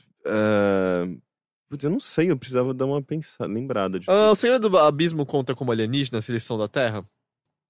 Hum, eles são intraterrestres, né? Ah, então, então a Senhor do Abismo não conta. Ah, eu gosto de. Mas Segredo do Abismo é muito da hora, né? É, esse Puta filme. que pariu. Eu gosto de Homens de Branco. Homens de Branco? Que era uma parada de MIB, lembra? Não. Tipo, na época eu me matava de rir assistindo esse filme. Tipo, ridiculamente. Hoje em dia eu tenho receio que possa ser que nem voltar pra ver Debbie Lloyd, que você fica, uau, eu era um idiota de dar risada Aham. disso aqui. Mas era uma paródia, tipo, de dois lixeiros que viravam caçadores de alienígena e tal. Mas ele tinha, ele tinha umas coisas metalinguísticas, assim. Então, uma hora quando eles viravam os homens de branco, eles estavam andando por um corredor igualzinho do MIB, aí de repente um deles desaparecia. Aí mostrava uma cena de longe, tava tipo mil, né? Que era Man in White, tava um deles pendurado no I, assim, quase caindo. e o outro puxando, aí ele cai, some, e aí o outro faz tipo uma carinha de Meh, e aí tipo mil. Era essa capa do filme, assim. Nossa, era, era bem legal, era bem divertido. Eu, eu gostei Ah. na época que eu vi no cinema, mas eu acho que hoje eu acharia meio ruim os sinais. Não, Sinais, é legal. fudido. É, Só é, que é. não é muito um filme sobre alienígena, é um filme sobre você entrar em contato com a sua própria espiritualidade de novo, né? Usando algo de fora Como é da que é a frase mesmo? É. Bata com força, não É, é? bata com força, mas isso aqui. Como é que era em, inglês? Era. Hit it. Hit it hard? alguma É, assim. coisa É, assim. que é meio sexual. Com, com o Joaquin Phoenix e o... Esse filme é fudido, É, eu gosto muito dele. Filme Atrás da garagem, atrás da garagem. Vocês lembram Que dessa era quando tá filmando Foi a primeira vez na minha vida num cinema que eu dei um pulo da Então, cadeira, mano. Mas, mas é que é. Porque é uma cena que o não foda é- é que a câmera fica parada do Aham. alienígena e vai dando aquele zoom bem sensacionalista, sabe? É tipo igual Cara, aconteceu um pulo. uma não, porque vez. ele passa, né? É, sim. Igual aconteceu uma vez, tipo, a gente tava assistindo, sei lá, eu tava com minha irmã, minha irmã tava com o namorado dela, minha mãe na sala, todo, tipo, todo mundo assim, vendo TV na sala. E eu era criança e tava passando, tipo, um programa, aliás, um episódio muito sensacionalista de ratinho. E era. de- Pera, era passando ratinho. do garoto É. da cabeça deformada. não Eu nunca sei. vi Ratinho na vida. Era sei. qualquer bosta desse Você tipo. perdendo. E daí ele, Acho ele eu sei. passou o episódio inteiro falando, não, a gente vai colocar a imagem, mas a gente vai ter que. A gente, a gente vai mostrar uma, uma versão mais é, modificada, porque era, é uma imagem muito forte, não sei o quê. E a gente ficava. Eu, eu- eu não sei porque ninguém mudou de, a porra do canal, sabe? É, mas até que mostrou a imagem. E aí o programa acabou com a imagem do garoto Fixa, assim, né? fixa. E tipo, e, e- e minha irmã já tava, tipo, virando o rosto, assim, não vou olhar, não vou olhar. E, e daí eu olhei pra aquilo, eu também virei o rosto, eu falei, mãe, de- desliga a TV, tira, alguém faz alguma coisa. E daí, tipo, cadê o controle, gente? Cadê o. Tipo, foi, virou uma, uma zona, a sala, só porque tinha uma porra de uma imagem e ninguém queria olhar pra TV. E era só ridículo aquilo, porque, tipo. Por que as É, pessoas é- assistem esse É tipo de programa? expondo uma pessoa com... É, não, era nojento aquilo. Tipo, que programa, programa Nossa, mas eu imbecil. tô pen- tô pensando, a filmes com alienígena. É, eu gosto muito de Alien. Ah, é Alien 1 e Eu não- 2, eu Alien não- 1 e 2. Cara, ah, eu, nunca gosto vi do os 4 também. primeiros. É? É, o 3 não, o 3 é ruim. Eu procurei no, nesses, nesses dias no Netflix, não tem. Eu gosto de Predador. Predador, eu ia falar, Predador conta, então. Conta? Predador. Sim, ele é um Lógico, alienígena. caralho, é? Mas não é um filme mais de terror e ação, assim. Sim, Terror, mas não, ele é um mas ele alienígena. é, é, é. Eu acho que eu, eu me lembro de ter assistido quando eu era criança, mas eu acho que eu achava meio Puta, ele é animal. pesado e eu nunca terminei. É, Eu gosto do Contatos Imediatos Terceiro Grau. Sim, é maravilhoso, também gosto, É, gosto bastante. eu gosto do The Fourth Kind, que é o Contatos de Quarto Grau. É o Esse eu com a Mila vi. Jovovich? Sim. É bom esse filme? Não é bom, mas Nossa, eu qualquer gosto. filme com a Mila Jovovich, tirando o Quinto Elemento, é... né? é meio pariu. ruim. É. ela Não, mas aqui, é esse, esse filme, ele, ele é interessante, mas ele é muito mais terror do que qualquer outra coisa. Tipo, ele é bem terror. Ahn, Europa Report, ele, pare... ele, ele, ele é... Ele até que é bom. Ele até que é bom.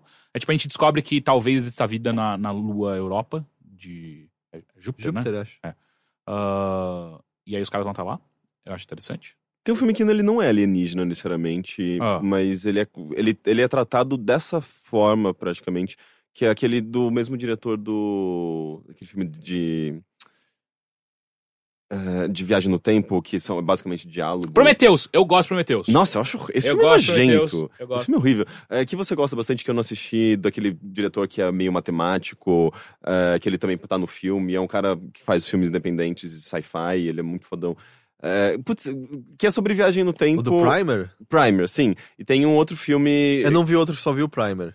é, cores, Colors, alguma coisa. É, Ah, esse- sim, tá na minha lista da Netflix. Upstream Ah, Color? uh, como chama? Upstream Color? Upstream Color, exatamente. É esse ele, daí? Eu tava pensando ele não em é necessariamente alienígena, mas é a, a, a, a coisa do filme é tratada como se fosse alienígena. O- e é o- bem interessante. esse O enigma, agora que eu tô, tô- eu tô- talvez eu esteja me confundindo. O enigma do, do abismo é aquele que tem a bola gigante? Então. Não, esse é Esfera. Eu gosto de esfera! Esse filme não é bom. Eu gosto de esfera! Mas eu gosto Isso é uma do... coisa meio Destiny. Será que Destiny veio daí? Não, não, não. E é com Lawrence Fishburne, não é? Não, é com o Dustin Hoffman.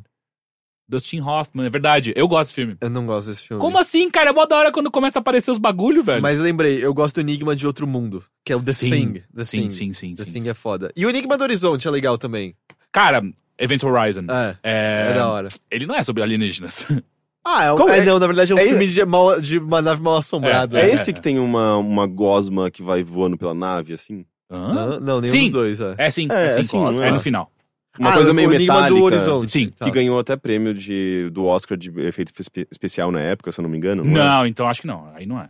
Hum. Não é tão bom Ah, assim. não, efeito não, você tá pensando no Enigma do Abismo, o Segredo do Abismo. Hum, Esse que tem a gosma, ok. sim. Sim. que são os seres que moram lá embaixo, que imitam o rosto do protagonista, Aham, assim. Hum, É, então, sim. esse, esse filme é É, muito to- foda. Todos esses filmes, eles se confundem na minha cabeça porque eu não vi nenhum e eu sei que eles existem. São, eram- são filmes que eu sempre quis ver. Tá, então... o, o Segredo do Abismo. Foi, foi, o- foi tudo do- no, no- Começo entre dos anos metade. 90. Não, é metade dos anos 90 até 2005, por aí. O Segredo Que é, tipo, do cara, Abismo e o Enigma do Outro Mundo vale mesmo a pena. e a esfera também, viu? A esfera não. A esfera vale Se for pegar filmes com formas geométricas, eu prefiro o cubo. Ah, Cubo é- Cubo- não, Cubo é foda. maravilhoso. É. O primeiro Não, Cubo é é, o primeiro. Nem o zero, nem o um, nem o. Aliás, nem o zero, nem o dois. O Sim. primeiro. O Não, mas é não, e tem mais do que o, o- o- até o 2. Ah, então, o zero. Não, não, tem mais. Ah, é? Não, foda. mas Tem não três ou conta, quatro, gente. É. muito ruim. Mas o primeiro é muito bom. Sim, o primeiro é bem legal. É... Gente falou bastante até, é? É, a maior parte nem de alienígena, mas é. É. Ah, caralho, o Attack the Block, que é um filme que é a primeira vez que aparece o, o, o Boyega do, do Star Wars. Nossa, Como é que é como o- chama? Como chama o filme? Attack the Block. Attack the Block? É, é um filme meio independente britânico, que é com ele, com é Jason Boyega? é John Boyega. John Boyega. Ah, é ele bem novinho ainda, ele deve ter seus nem 18 anos, que é basicamente um alienígena aparece num, num bairro suburbano de, de Londres, que as gangues do, é, do local decidem lidar com o próprio problema eles mesmos. é bem da hora. é Ah, bem, tô ligado que filme é esse. É bem da hora. E, e o, e o, o design do alienígena é bem legal, é bem legal. Ele, ele, ele é uma mistura meio de assustador com um desenho animado. É bem interessante. Que bizarro. Qual que era aquele que eram umas navezinhas espaciais pequenininhas? Milagre veio do espaço. Isso! É uma bosta. Os robozinhos? É. do Spielberg. É muito fofo. Aliás, é um, é um filme bonitinho, na verdade. Eu nunca entendi como aquilo lá não virou uma puta é, negócio de brinquedos, sabe? É, né? Eu, nossa, quando era, quando era criança eu amava esse filme. É, e tinha é. aquela cena E que eu era achava muito triste. desesperadora do, do robozinho mais bonitinho ele cair na- no óleo de fritura. Sim, sim. Mano, era, era muito triste. Nunca vi esse filme. Como Esse assim, filme é bem cara? bonitinho, é- É, era uma época que o Spielberg só fazia coisas de ficção... É, fantasia, É, é. ficção. Era É, esse, depois vem Cocum eu nunca Cocum é dirigido pelo Spielberg? não é? Mas ele é interessante porque era um, era um não. casal É? de, de velhinho e eles tinham problemas de saúde e eles descobriam que os robozinhos eram capazes de salvá-los, sabe? Uhum. Tipo, eles curavam. Só que daí, tinham os a- efeitos. obviamente, outras pessoas descobrem que esses, esses robozinhos existem e querem pegar pra eles. É tipo Cocum, então. Exato. Talvez seja por isso que eu relacione tanto os dois. Eu nunca vi Cocum. É, Não? Como assim? Nunca vi. É tipo os velhos que, que descobrem como, como tem uns alienígenas que, que deixam eles vivos. Mas é a mesma coisa. Yep. Por isso eu tô falando que eu acho que é o mesmo. É, não, o Spielberg tinha essa fissura com alienígenas. Acho que ele é medo de morrer dele, né? Sei lá. Enfim. Até esse... no, no- Desculpa, tipo, aqui no próprio Indiana Jones. Ele, ele, ele dirigia Indiana Jones. O 1, 2 e 3, sim. Acho que o 4, não? Que é justamente o que tem alienígena. Mas a culpa do alienígena no 4 parece que foi o roteiro do. Foi tipo ideia do George Lucas, tanto que a primeira versão do George Lucas chamava The Saucerman from Mars e tal. Hum. Mas é, o, o- eu acho que sim. E Enfim, lembrando que The Dig também é do, escrito por- pelo Spielberg. É. O Spielberg é o mestre dos alienígenas. Não. Se bem que ele fez o remake de Guerra dos Mundos, que é uma bosta. Caralho, Ah, é muito Ah. ruim, é. Guerra dos... Ah, que tem o, o Tom Cruise? Não, não, Keanu Reeves. Não, Hum, Tom Cruise. Não, ah, não, Guerra é Tom Cruise, Mundos é, é o eu confundi o, o Dia que a Pô, eu Parou. gosto desse filme. Do remake, você Eu gosta? gosto bastante, É. da menina que grita pra cacete. É. Eu, eu gosto desse Eu filme. não E, gosto, e- não. e o Dia que a Terra Parou? Não, esse filme é um, é um lixo, é um tremendo lixo. É Bem ruim. Ah, porra, Cloverfield. Puta Ah, que pariu. sim, óbvio. É, eu É assisti, não, é, é um que dos eu, eu pensei, filmes. mas eu- é que eu assisti recentemente de novo. Não, Ele não. Eu, envelheceu bem mal, assim. eu- É. é, um único, é um dos únicos filmes da minha vida que eu comprei o DVD. É, Ah, eu então acho, tem. acho bem Mas eu, eu bom. assisti há uns dois meses, eu achei que envelheceu mal pra cacete. eu eu preciso ver a Não, eu assisti mais. Cloverfield. é, é, também é um dos poucos filmes que eu assisti mais do que duas vezes, sabe? Eu assisti umas três, quatro vezes fácil. Gosto muito. Mas o novo Cloverfield eu não gostei tanto. É, Enfim. eu preciso ver. É. Vamos pros e-mails? Vamos para os e-mails que você pode enviar para bilheteria.overloader.com.br.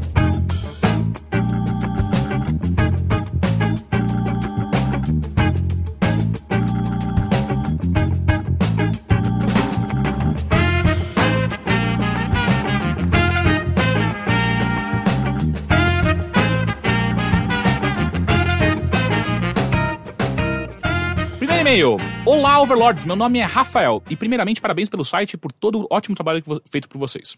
Gostaria apenas de fazer um comentário sobre o último bilheteria, ou seja, o de dois, duas semanas atrás. Vocês falaram sobre o filme do Warcraft e sobre o ator que faz o Lothar, que é o Travis Fimmel. Então, o Heitor perguntou se ele funcionava em Vikings, porque em todas as cenas ele parecia estar sendo irônico, e sim, ele é exatamente assim na série. A diferença é que lá isso funciona pro personagem dele, que é um cara egoísta, arrogante e que se acha sempre melhor do que os outros, e que, apesar de, de algumas ações dele terem como consequências o bem comum, ele só faz isso porque também vai atender os próprios interesses dele. Ele é um cara inteligente, estrategista e à frente do seu tempo, mas não é um herói de maneira nenhuma. Nunca joguei Warcraft, então posso estar falando besteira, mas no caso do filme, acho que ele deveria ser o oposto do que ele é em Vikings. Mas não, mas não, ele é só o Ragnar outra vez. Pode ser lim- limitação do ator, pode ser má direção ou podem ser as duas coisas juntas, o que no caso desse filme é até o mais provável. Vou aproveitar e deixar uma indicação de filme ruim pro Teixeira. O nome é Clown, tem no- Netflix brasileiro, acho que é um bom rival para Krampus, e eu discordo Ah, veementemente. sério que esse filme é ruim? Pelo não, Clown é bem legal. Que é o cara que põe a fantasia de palhaço Sim, e... sim, é bem legal o Clown. Ok? É esse o e-mail. Ah, segundo e-mail. Esse e-mail é, eu separei porque eu acho que ele é um e-mail importante. Ah, Olá, amigos Overloader. Este é o meu primeiro e-mail e gostaria, gostaria-lhes de contar um pouco da minha história de vida. Ó dias, ó céus, ó azar. Antes de tudo, parabenizo, parabenizo vocês pelo excelente trabalho e saibam que eu os acompanho há, um- há anos. Não como stalker, mas como um ouvinte. Podem ficar tranquilos. O Heitor em especial desde a época do Gamerville e os demais Oxe, desde os primórdios do Games on the Rocks. Senta lá que vem história. Meu nome não é Lucas, mas podem me chamar assim. Não quero mencionar nem o meu primeiro nome, porque, infelizmente, ele é raro, digamos. Tão raro que tenho e-mails com apenas meu primeiro nome, redes sociais e outras coisas que, contas que utilizo. Então, vamos ao resumo da minha vida e a coisas que me incomodam. Eu já estou com os meus 30, 30 e poucos anos. Tenho superior na área de TI, que não gosto, e anteriormente formei-me como químico. Pois é, nada muito a ver. Eu moro com minha mãe devido à minha situação financeira. Digamos, ainda estou um pouco nas asas da minha progenitora. Mas o que realmente me atormenta? Qual, qual o motivo desse e-mail? Castanhas ou nozes? Eu sou uma pessoa fechada e tenho alguns problemas. Na minha Castanhas, só deixar claro, castanhas. é, eu também Castanhas. prefiro. Ah, eu sou uma pessoa fechada e tenho alguns problemas. Na minha infância, aos 4 anos de idade, tive um tumor maligno raro, e isso me deixou com sequelas consideráveis. Sequelas porque tive que extrair algo de mim, e passei por sessões de radioterapia, o que me causou uma certa deformidade. Eu era, eu, eu era o diferente e sabemos como a sociedade trata as pessoas assim. Ah, mas não vou culpá-la. Já passei na- da adolescência e da fase revoltada new metal, se bem que gostava mais de goth metal. Gothic metal.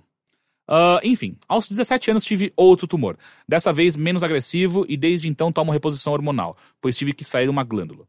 Aos 21 fiz cirurgias reconstrutivas na tentativa de parecer normal, entre aspas. E isso me deixou com mais sequelas e deformidades. Fiquei no hospital 37 dias na primeira internação. Realizei cinco cirurgias nesse período para conter infecções e outros problemas, praticamente uma por semana. Quase fui a óbito. Fiquei seis meses sem falar e comer sólidos, dentre outras coisas. Depois realiz- realizei mais três cirurgias em dois anos e desisti. Larguei pra lá por medo de vir a óbito. Eu tirei partes de mim para reconstruir outra e isso me fodeu um pouquinho. Sem falar que hoje sinto amargura porque fiz tudo isso apenas por estética. Isso dói e muito. Há muito arrependimento que me consome, mas pensar muito nisso angaria apenas mais sofrimento. Olha, não quero parecer um reclamão nem nada. É mais como um desabafo, pois não comento isso com terceiros. Não gosto de alimentar curiosos e, a- e as pessoas que me veem na rua devem pensar que sofri algum tipo de acidente. Algumas me perguntam por isso. Ah, algumas me perguntam, por isso penso assim.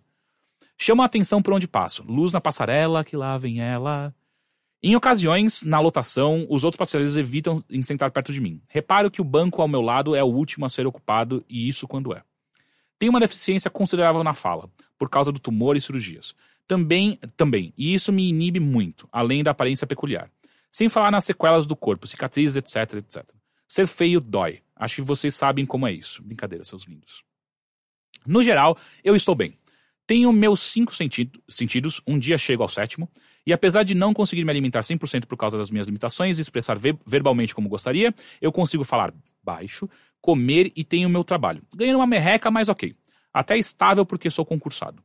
Gosto de várias coisas como cinema, games e fotografia, como hobby. Videogames fa- faz tanta parte da minha vida que o meu TCC foi sobre histórias do- dos videogames, o impacto desta mídia na sociedade.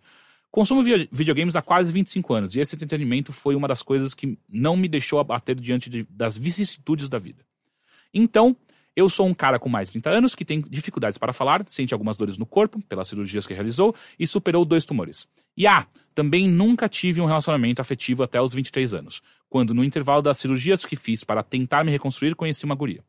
Conheci através de trocar de, ah, pera, conheci através de trocar de cartas e ela me ajudou muito. Foi meu primeiro beijo e contato com uma mulher. Ela tinha 26 anos na época e morava a quase mil quilômetros da minha cidade. Ela veio até, até aqui visitar o, o tio e o primeiro, segundo, terceiro, quarto contato foi muito bom. Só que, no mesmo ano que eu a conheci, ela faleceu. Ela tinha diabetes e sucumbiu diante dessa enfermidade. E eu chorei, eu chorei um mar só por ti. Desculpe um pouco o meu, o meu humor, mas ele é uma certa defesa para afastar essa dor. Olha que rima boa. Eu não me sinto muito bem ultimamente, apesar de fazer terapia há 13 anos, não consigo ver tantas per- perspectivas na minha vida. Tenho muitos medos, receios e a solidão é algo que, me, que em excesso me faz ver a vida como uma viseira. Já passei por psiquiatria, por- por- já passei por psi- psiquiatra, mediquei-me durante um tempo e até tive uma fase no Tinder, que não foi legal. Certa vez consegui ter, uma, ter relação com uma guria que foi ruim, muito ruim. Eu não estava à vontade quando isso ocorre, melhor nem insistir. E eu insisti. A menina gostou muito das minhas brincadeiras, do meu humor, só que eu não gostei dela. Ela também reclamava muito o tempo todo e eu acabei me forçando muito para agradá-la. E bem, não terminou bem. Tive outras tentativas de relacionamento, que ficaram apenas em tentativas mesmo. Buscava isso para poder compartilhar um pouco de mim e talvez aliviar a solidão. E claro, ter um, ter um bom sexo. Enfim. E finalizando, outra coisa que mexe comigo. E não é a cadeira. que também gostaria de compartilhar. Eu sou servidor público e às vezes treinava estagiários no meu serviço. Há seis anos atrás, uma estagiária se, se tornou uma amiga. Ou melhor, eu me tornei amigo dela, pois a recíproca não era mínima. Tanto que os colegas de serviço diziam que eu era meio puxa-saco dessa pessoa. O tempo passando, o tempo, o tempo foi passando, saímos algumas vezes, mas nunca chegou a rolar nada físico. Até que, certo dia, há três anos atrás, saímos para beber. Ela me fala que eu sou o único amigo que nunca tentou flertá-la, mas logo depois ela fica tentando me abraçar.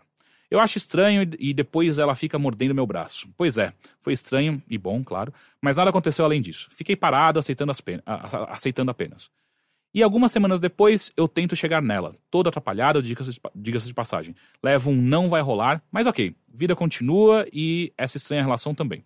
Convém ressaltar que ela se dizia muito ativa sexualmente. Eu sabia de muitas das suas histórias e ela sempre teve namorado. Não queria ou quero nada sério. Só que tal pessoa mexe com a minha libido. Penso se isso se transformou em uma obsessão ou se é excesso de solidão mesmo. Há dois anos ela foi à minha casa e após duas cervejas ela chega pra mim e fala que daria pra qualquer um. Ok, eu meio que fico paralisado, piripaque do Chaves, e nada acontece. Feijoada. Antes eu havia mostrado a ela uma, um tenga, que derreteu de tanto usá-lo. Caralho. Ah, meu e a guria fica excitada em me falar isso. Na minha cabeça tudo isso parece um jogo. E nesse mesmo dia me deito nos seios dela, cobertos, e fico nisso, recebendo um certo cafuné na cabeça. Talvez ela goste de mim como um amigo, mas muitas vezes acho- vejo que ela gosta de provocar. A pessoa em questão hoje tem 24 anos. Já tem um ano que não vejo essa menina. Recentemente ela me contou, numa conversa de chat, que fez sexo grupal com quatro dançarinos. Ai ai. E que transou também com o Laranjinha. Quem é o quem que é. Laranjinha? É laranjinha? O ator protagonista da antiga série televisiva Cidade dos Homens. Laranjinha, sim. Eu Eu acho que eu me lembro é. disso. Ele era um garoto. Tem uma foto de ambos no, no Instagram dele. Se não rolou nada, pelo menos se conheceram. E ela tem namorado há uns três anos. O mesmo sabe disso e não concorda. Parece que ambos têm uma relação aberta. E como ela me contava coisas das suas aventuras, em várias outras ocasiões ela traiu os seus namorados anteriores. E lá estava eu, a aconselhar e ouvir. Muitas vezes me sentindo falso por ter outras intenções. E devido à minha falta de experiência, queria ter algo com ela. Que, mesmo sendo oito anos mais nova, parece ter certa experiência. Animada, comunicativa e bem ativa. Eu, mesmo tenta- tentando ser engraçado e divertido, no geral sou fechado para outras pessoas e não tenho muitas experiências para compartilhar. Minha terapeuta, fala, minha terapeuta fala que pode ser mentira suas histórias, invenção mesmo. Ela pode gostar de se sentir desejada, atiçar os outros etc. Quando ela arrumou um emprego após sair do estágio, eu, onde eu a conheci, ela me disse que nesse lugar todos os outros homens a desejavam. Ou no cursinho pré-vestibular que um professor a convidou para, para uma casa de swing. O problema é que eu acho que gosto dela e não consigo me desvincular. Só que ela é enrolada e não cumpre o que fala. Marcamos de fazer algo em uma semana e sempre há um adiamento. Tanto que depois de um tempo eu fiquei meses sem ter contato com a pessoa, mas quando ela me dava um oi, eu me derretia. Assumo minha responsabilidade diante disso. Eu sou oito anos mais velho, mas não sei o que fazer. Minto. Eu sei o que fazer e isso consiste em deixar pra lá e até bloqueá-la. Só que não consigo, chega a doer. Eu ignoro o máximo que consigo e quando ela me procura, a tentação em responder ou saber das novidades sempre pesa mais alto. Enfim, aceito opiniões, pitacos, conselhos e até depósito na minha conta corrente. No mais é isso. Obrigado por lerem esse e-mail. Peço desculpas, mentira, não peço não. Se ficou um pouco desconexo. E grande, e grande também. Abraço a todos e. Biu! É grande, certamente será o e-mail. é, foi e será o e-mail mais longo que a gente já recebeu. Mas uma boa história, sabe? Tipo, uma, uma- é legal que ele tenha querido compartilhar a história da vida- da vida dele, que, tipo, certamente é uma história única, sabe? Uhum. É, e, porra, quantas superações e. E. Quantas tretas, né? Puta Sim, quantas tretas. Mas, mas é, é tipo. É legal saber que, tipo, ele, ele, ele continua sendo uma pessoa super ativa e é, ele tem, a- sabe, legal que ele fez um puta TCC interessante sobre história de- dos videogames e é meio, apesar de todos os, o, o- as dificuldades que ele, que ele passou, é legal ver que, tipo, porra, ele conseguiu, ele consegue ter uma vida normal apesar dessas dificuldades, sabe, tipo, o lance da- do preconceito com Uhum. relação a, a, a aparência, né, a fisionomia, é, mas não sei, assim, tipo, tem um, tem uma, sabe, tipo, o fato dele ser bem humorado até, sabe, tipo, até como uma defesa, sabe, tipo, dá, dá pra ver que, é, porra, eu quero conversar com esse cara, sabe, tipo, parece Uhum. um- uma pessoa super interessante. É, eu- eu- é legal se ver, ver essa, essa dualidade das coisas, sabe, tipo, de, de uma vida complicada, mas ao mesmo tempo uma pessoa que consegue lidar com esses problemas e consegue, tipo, ter uma vida ativa, sabe, isso, Uhum. é, isso é bem inspirador. Mas vamos ao, ao problema Ao em questão. Eu acho que ele sabe exatamente o que a gente vai falar. É, eu também acho. E, cara, é, de boa, você tem que desencanar dessa pessoa. Eu não tô dizendo que ela tá sendo propositadamente cuzona com você. Ela pode, às vezes, estar igualmente confusa, é, sem entender o que tá rolando, mas.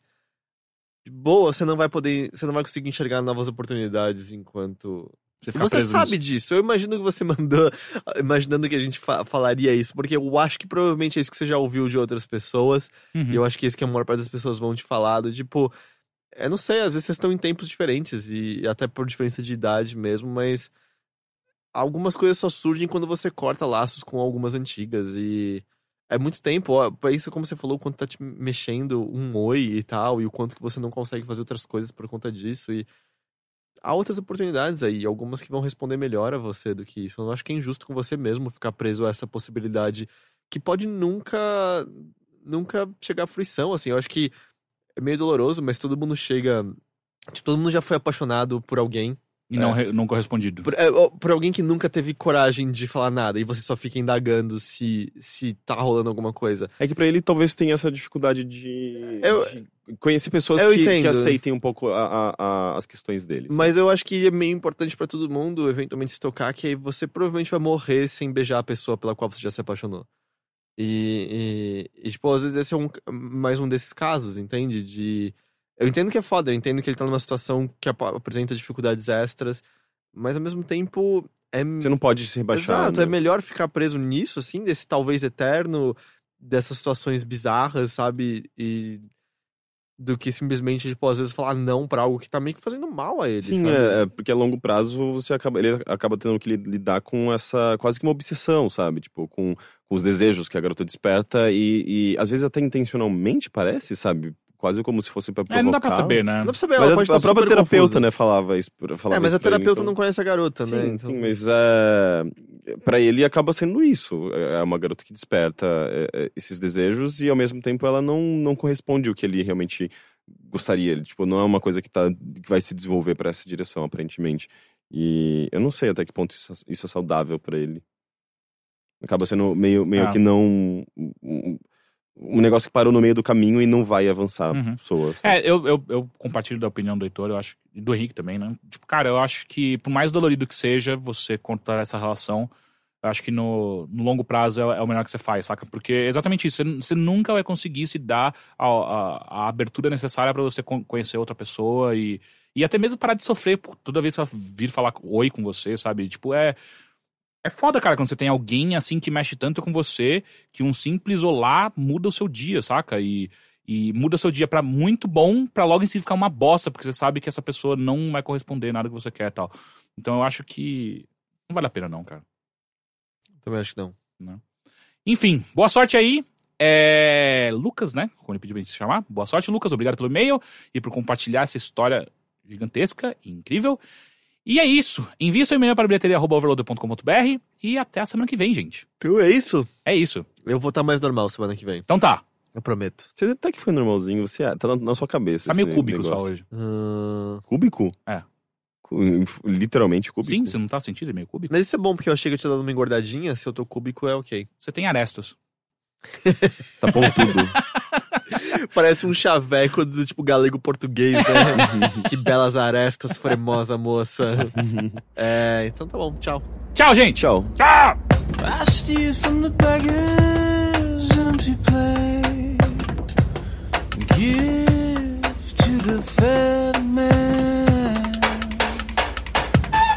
I dance in the halls of the newly insane.